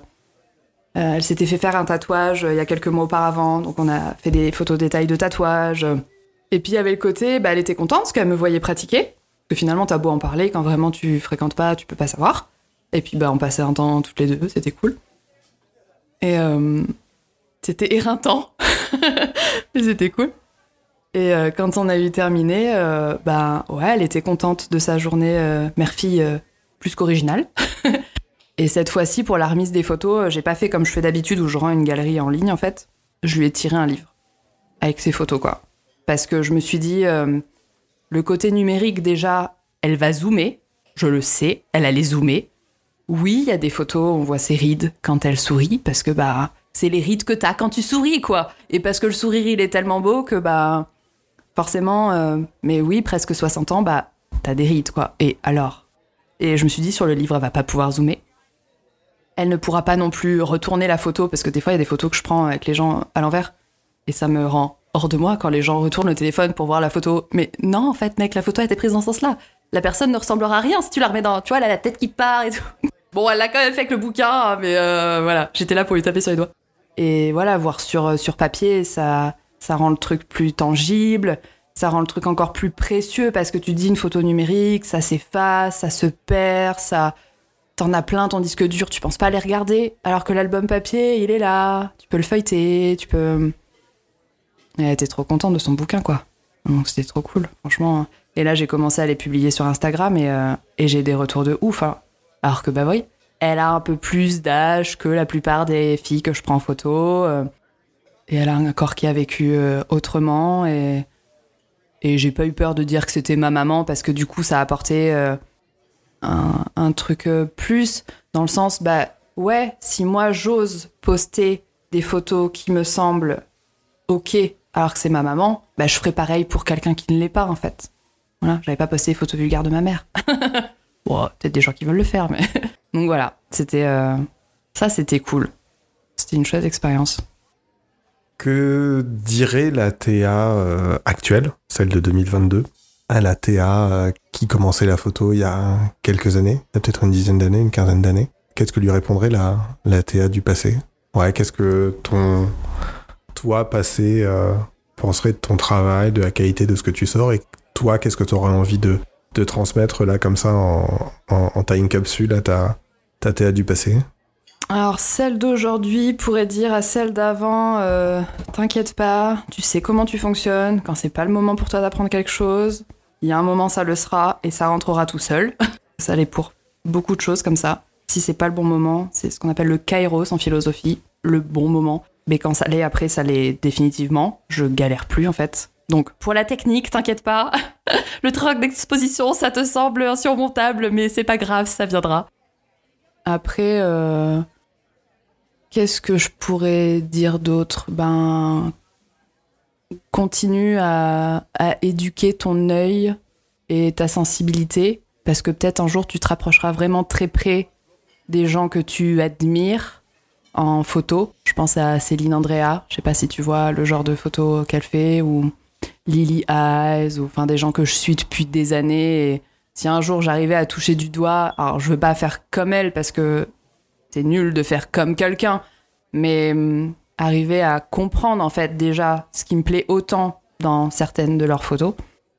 Et puis ben celles d'avant, euh, quand ouais je sais pas quand quand une passion, quand t'as quelque chose qui te prend au trip, qui te qui t'anime, qui te stimule, bah faut pas compter son temps, faut pas compter son énergie. euh, comme n'importe quelle passion en fait, si tu veux progresser. euh, oui, il y a un côté où tu vas avoir une sensibilité particulière que ton voisin va pas avoir, mais il y a du travail derrière aussi, quoi. C'est pas, c'est pas gratos. Ça se fait pas tout seul. Et, euh, et oui, j'ai un boîtier de bonne qualité, mais euh, ça fait pas tout. Parce que finalement, quand j'ai commencé, j'avais un, un vieux boîtier et j'arrivais quand même à, à transmettre des émotions, même si des fois mes photos étaient floues et, et que j'avais du grain que je voulais pas. euh, Mais c'est ce que je dis souvent à mes modèles. Je dis, des fois, je vais laisser des photos, alors elles seront pas nettes, nettes. Mais en fait, si vraiment l'émotion dessus me plaît, ben tant pis. Je préfère euh, privilégier l'émotion à, à ma technique. Tant pis, ça, je l'améliorerai en fait. Mais l'émotion était trop belle, ben, je préfère euh, privilégier ça. Donc, euh, Pour rappel, une, une photo floue, ça peut être très joli aussi. Oui, hein, mais quand pour- tu l'as voulu. enfin, quand, quand c'est décidé. Là, c'était parce que c'était par manque de technique, en fait, que ma photo, elle était floue ou mon réglage foiré, tu vois. Dernière question. Au final, c'est quoi pour toi la photographie? Ben, en fait, euh, dans ma pratique euh, perso, ça peut être euh, plus, enfin, différentes choses. Ça peut être le côté souvenir. Je pense à mes photos de paysages, d'architecture, parce que voilà, j'ai fait des petites sorties et que c'est un souvenir. Ça peut être euh, pour le côté capturer une émotion. Ça peut être pour le côté euh, figer euh, une lumière. J'ai peut-être moins le côté message dans mes photos peut-être pas encore assez mûr dans ma pratique ou en tant qu'humaine plus qu'en tant que photographe. Mais la photo, c'est ouais, essayer de faire de, des images qui me parlent et qui parlent aux gens. Voilà. C'était pas très clair comme réponse, mais Ouais, mais c'est ta, c'est- c'est varié en fait. C'est euh, ouais. c'est ta réponse et elle n'a pas besoin d'être. euh, C'est comme l'émotion, du moment que c'est ta réponse et que tu l'as. C'est la valeur euh, sémantique euh, qui est chevillée à ton corps euh, par rapport à la photographie. Elle n'a pas besoin d'être non plus ultra ultra limpide. C'est comme une photo. Parfois, tu as le droit, t'as le droit de, de donner des réponses qui sont ambiguës, qui sont ouvertes, parce que c'est ta manière de, de voir ta réponse. Quelle est ton, quelle est ton actualité? Est-ce qu'on peut, euh, est-ce qu'on peut voir ton travail bientôt dans une expo? Est-ce que tu, tu prépares un bouquin, des trucs par rapport au cyanotype? Qu'est-ce qui peut arriver? Qu'est-ce qui risque d'arriver? Où est-ce qu'on peut voir ton travail peut-être? Alors, euh, ben, sur Instagram, toujours euh, beaucoup de choses à poster en photo intime. Euh, Peut-être un petit peu moins sur la partie portrait. Alors, pas que j'en fasse plus, mais parce que le compte Insta est tellement compliqué à faire décoller. J'ai tellement peu de visibilité que je pense réduire un peu les posts sur Instagram au niveau portrait. Mais après, là, actuellement, je suis plongée corps et âme dans la préparation d'une exposition euh, cyanotype, du coup. Euh, donc des tirages de certains de mes portraits et certains des de, photos boudoir intimes. Euh, donc si tout se passe bien, euh, ce sera en novembre. Pour quelle durée? Je n'en sais rien. Euh, sachant que c'est une expo euh, privée en quelque sorte, euh, dans le sens où c'est dans une maison euh, qui fait maison d'hôte euh, et qui a d'autres services. Donc du coup, il y a que les clients en fait de cette maison-là qui pourront euh, profiter de l'exposition. Mais je trouve ça déjà euh, super cool en fait qu'on me l'ait proposé. Après, c'est vrai que le fait que ce soit en cyanotype, ça demande un travail de dingue, Ah bon? Puisque bah contrairement à une expo photo, bah, c'est assez rare les photographes qui tirent leurs propres photos dans leur imprimante à la maison. Donc ça peut être vite fait, alors que bon, bah, bah, moi je fais mes tirages et forcément un tirage sort pas parfait du premier coup. Donc là, bah, par exemple, ce matin, je me suis fait une petite session de 3 heures euh, pour euh, bah, faire des tests de temps d'exposition euh, sur tous les négatifs que j'ai, sachant que j'en ai encore le double qui attend d'être imprimé. c'est la vie que j'ai décidé de mener. Mais euh, c'est ultra cool c'est très flippant que je pense que je vais tenter quand même un format A1 euh, avec bah en fait en assemblant des A4 quoi. Mais du coup ça va être une galère monstre. Pour la faire courte, quand je sors mes négatifs, forcément je les sors sur une imprimante et sur toutes les imprimantes il y a une marge. Donc de toute façon je pourrais pas. Enfin le bord à bord euh, va être euh, ultra relou à faire. euh. Enfin c'est toute une sorte de questionnement, voilà. en fait, ça pourra pas clairement être un A1 en termes de format. voilà, ça va être un peu plus petit. C'est pas forcément le truc. Le... Je le ferai en dernier quand j'aurai déjà tous mes portraits, tous mes boudoirs. Que je voulais aussi sortir un tirage, faire, faire une mosaïque en fait de portraits. Je me suis dit, oh, mais ça va être rapide en fait. euh, sur Photoshop, je vais mettre toutes, toutes mes négatifs, comme ça je sortirai juste un seul négatif, sauf qu'en fait, toutes les photos n'ont pas le même temps d'exposition. Donc en fait, non, faut que je les fasse une à une et après je les assemble pour faire le format que je veux. Donc ça, on verra aussi, hein, voilà. Mais donc on l'a, on est fin septembre, l'exposition en novembre. Non, mais on verra. C'est des idées. Après les idées, c'est pas ce qui manque, c'est le temps et, euh, et après les capacités euh, matérielles euh, de le faire. Mais euh, c'est cool, c'est super stimulant et j'ai hâte. Eh ben, merci beaucoup pour euh, ta participation au podcast. Merci beaucoup d'avoir répondu et de t'être prêté euh, au jeu de répondre à, mes questions parfois un peu, euh, un peu farfelues et alambiquées. Merci beaucoup de ton temps, du temps que tu m'as accordé en amont de ce, en amont de cet épisode où on a un petit peu préparé les choses. Et voilà, moi je vous dis à très bientôt pour bah, l'épisode 27, si je dis pas de bêtises. Et bah du coup, portez-vous bien et faites des photos. À bientôt Théa. Merci à toi, à bientôt.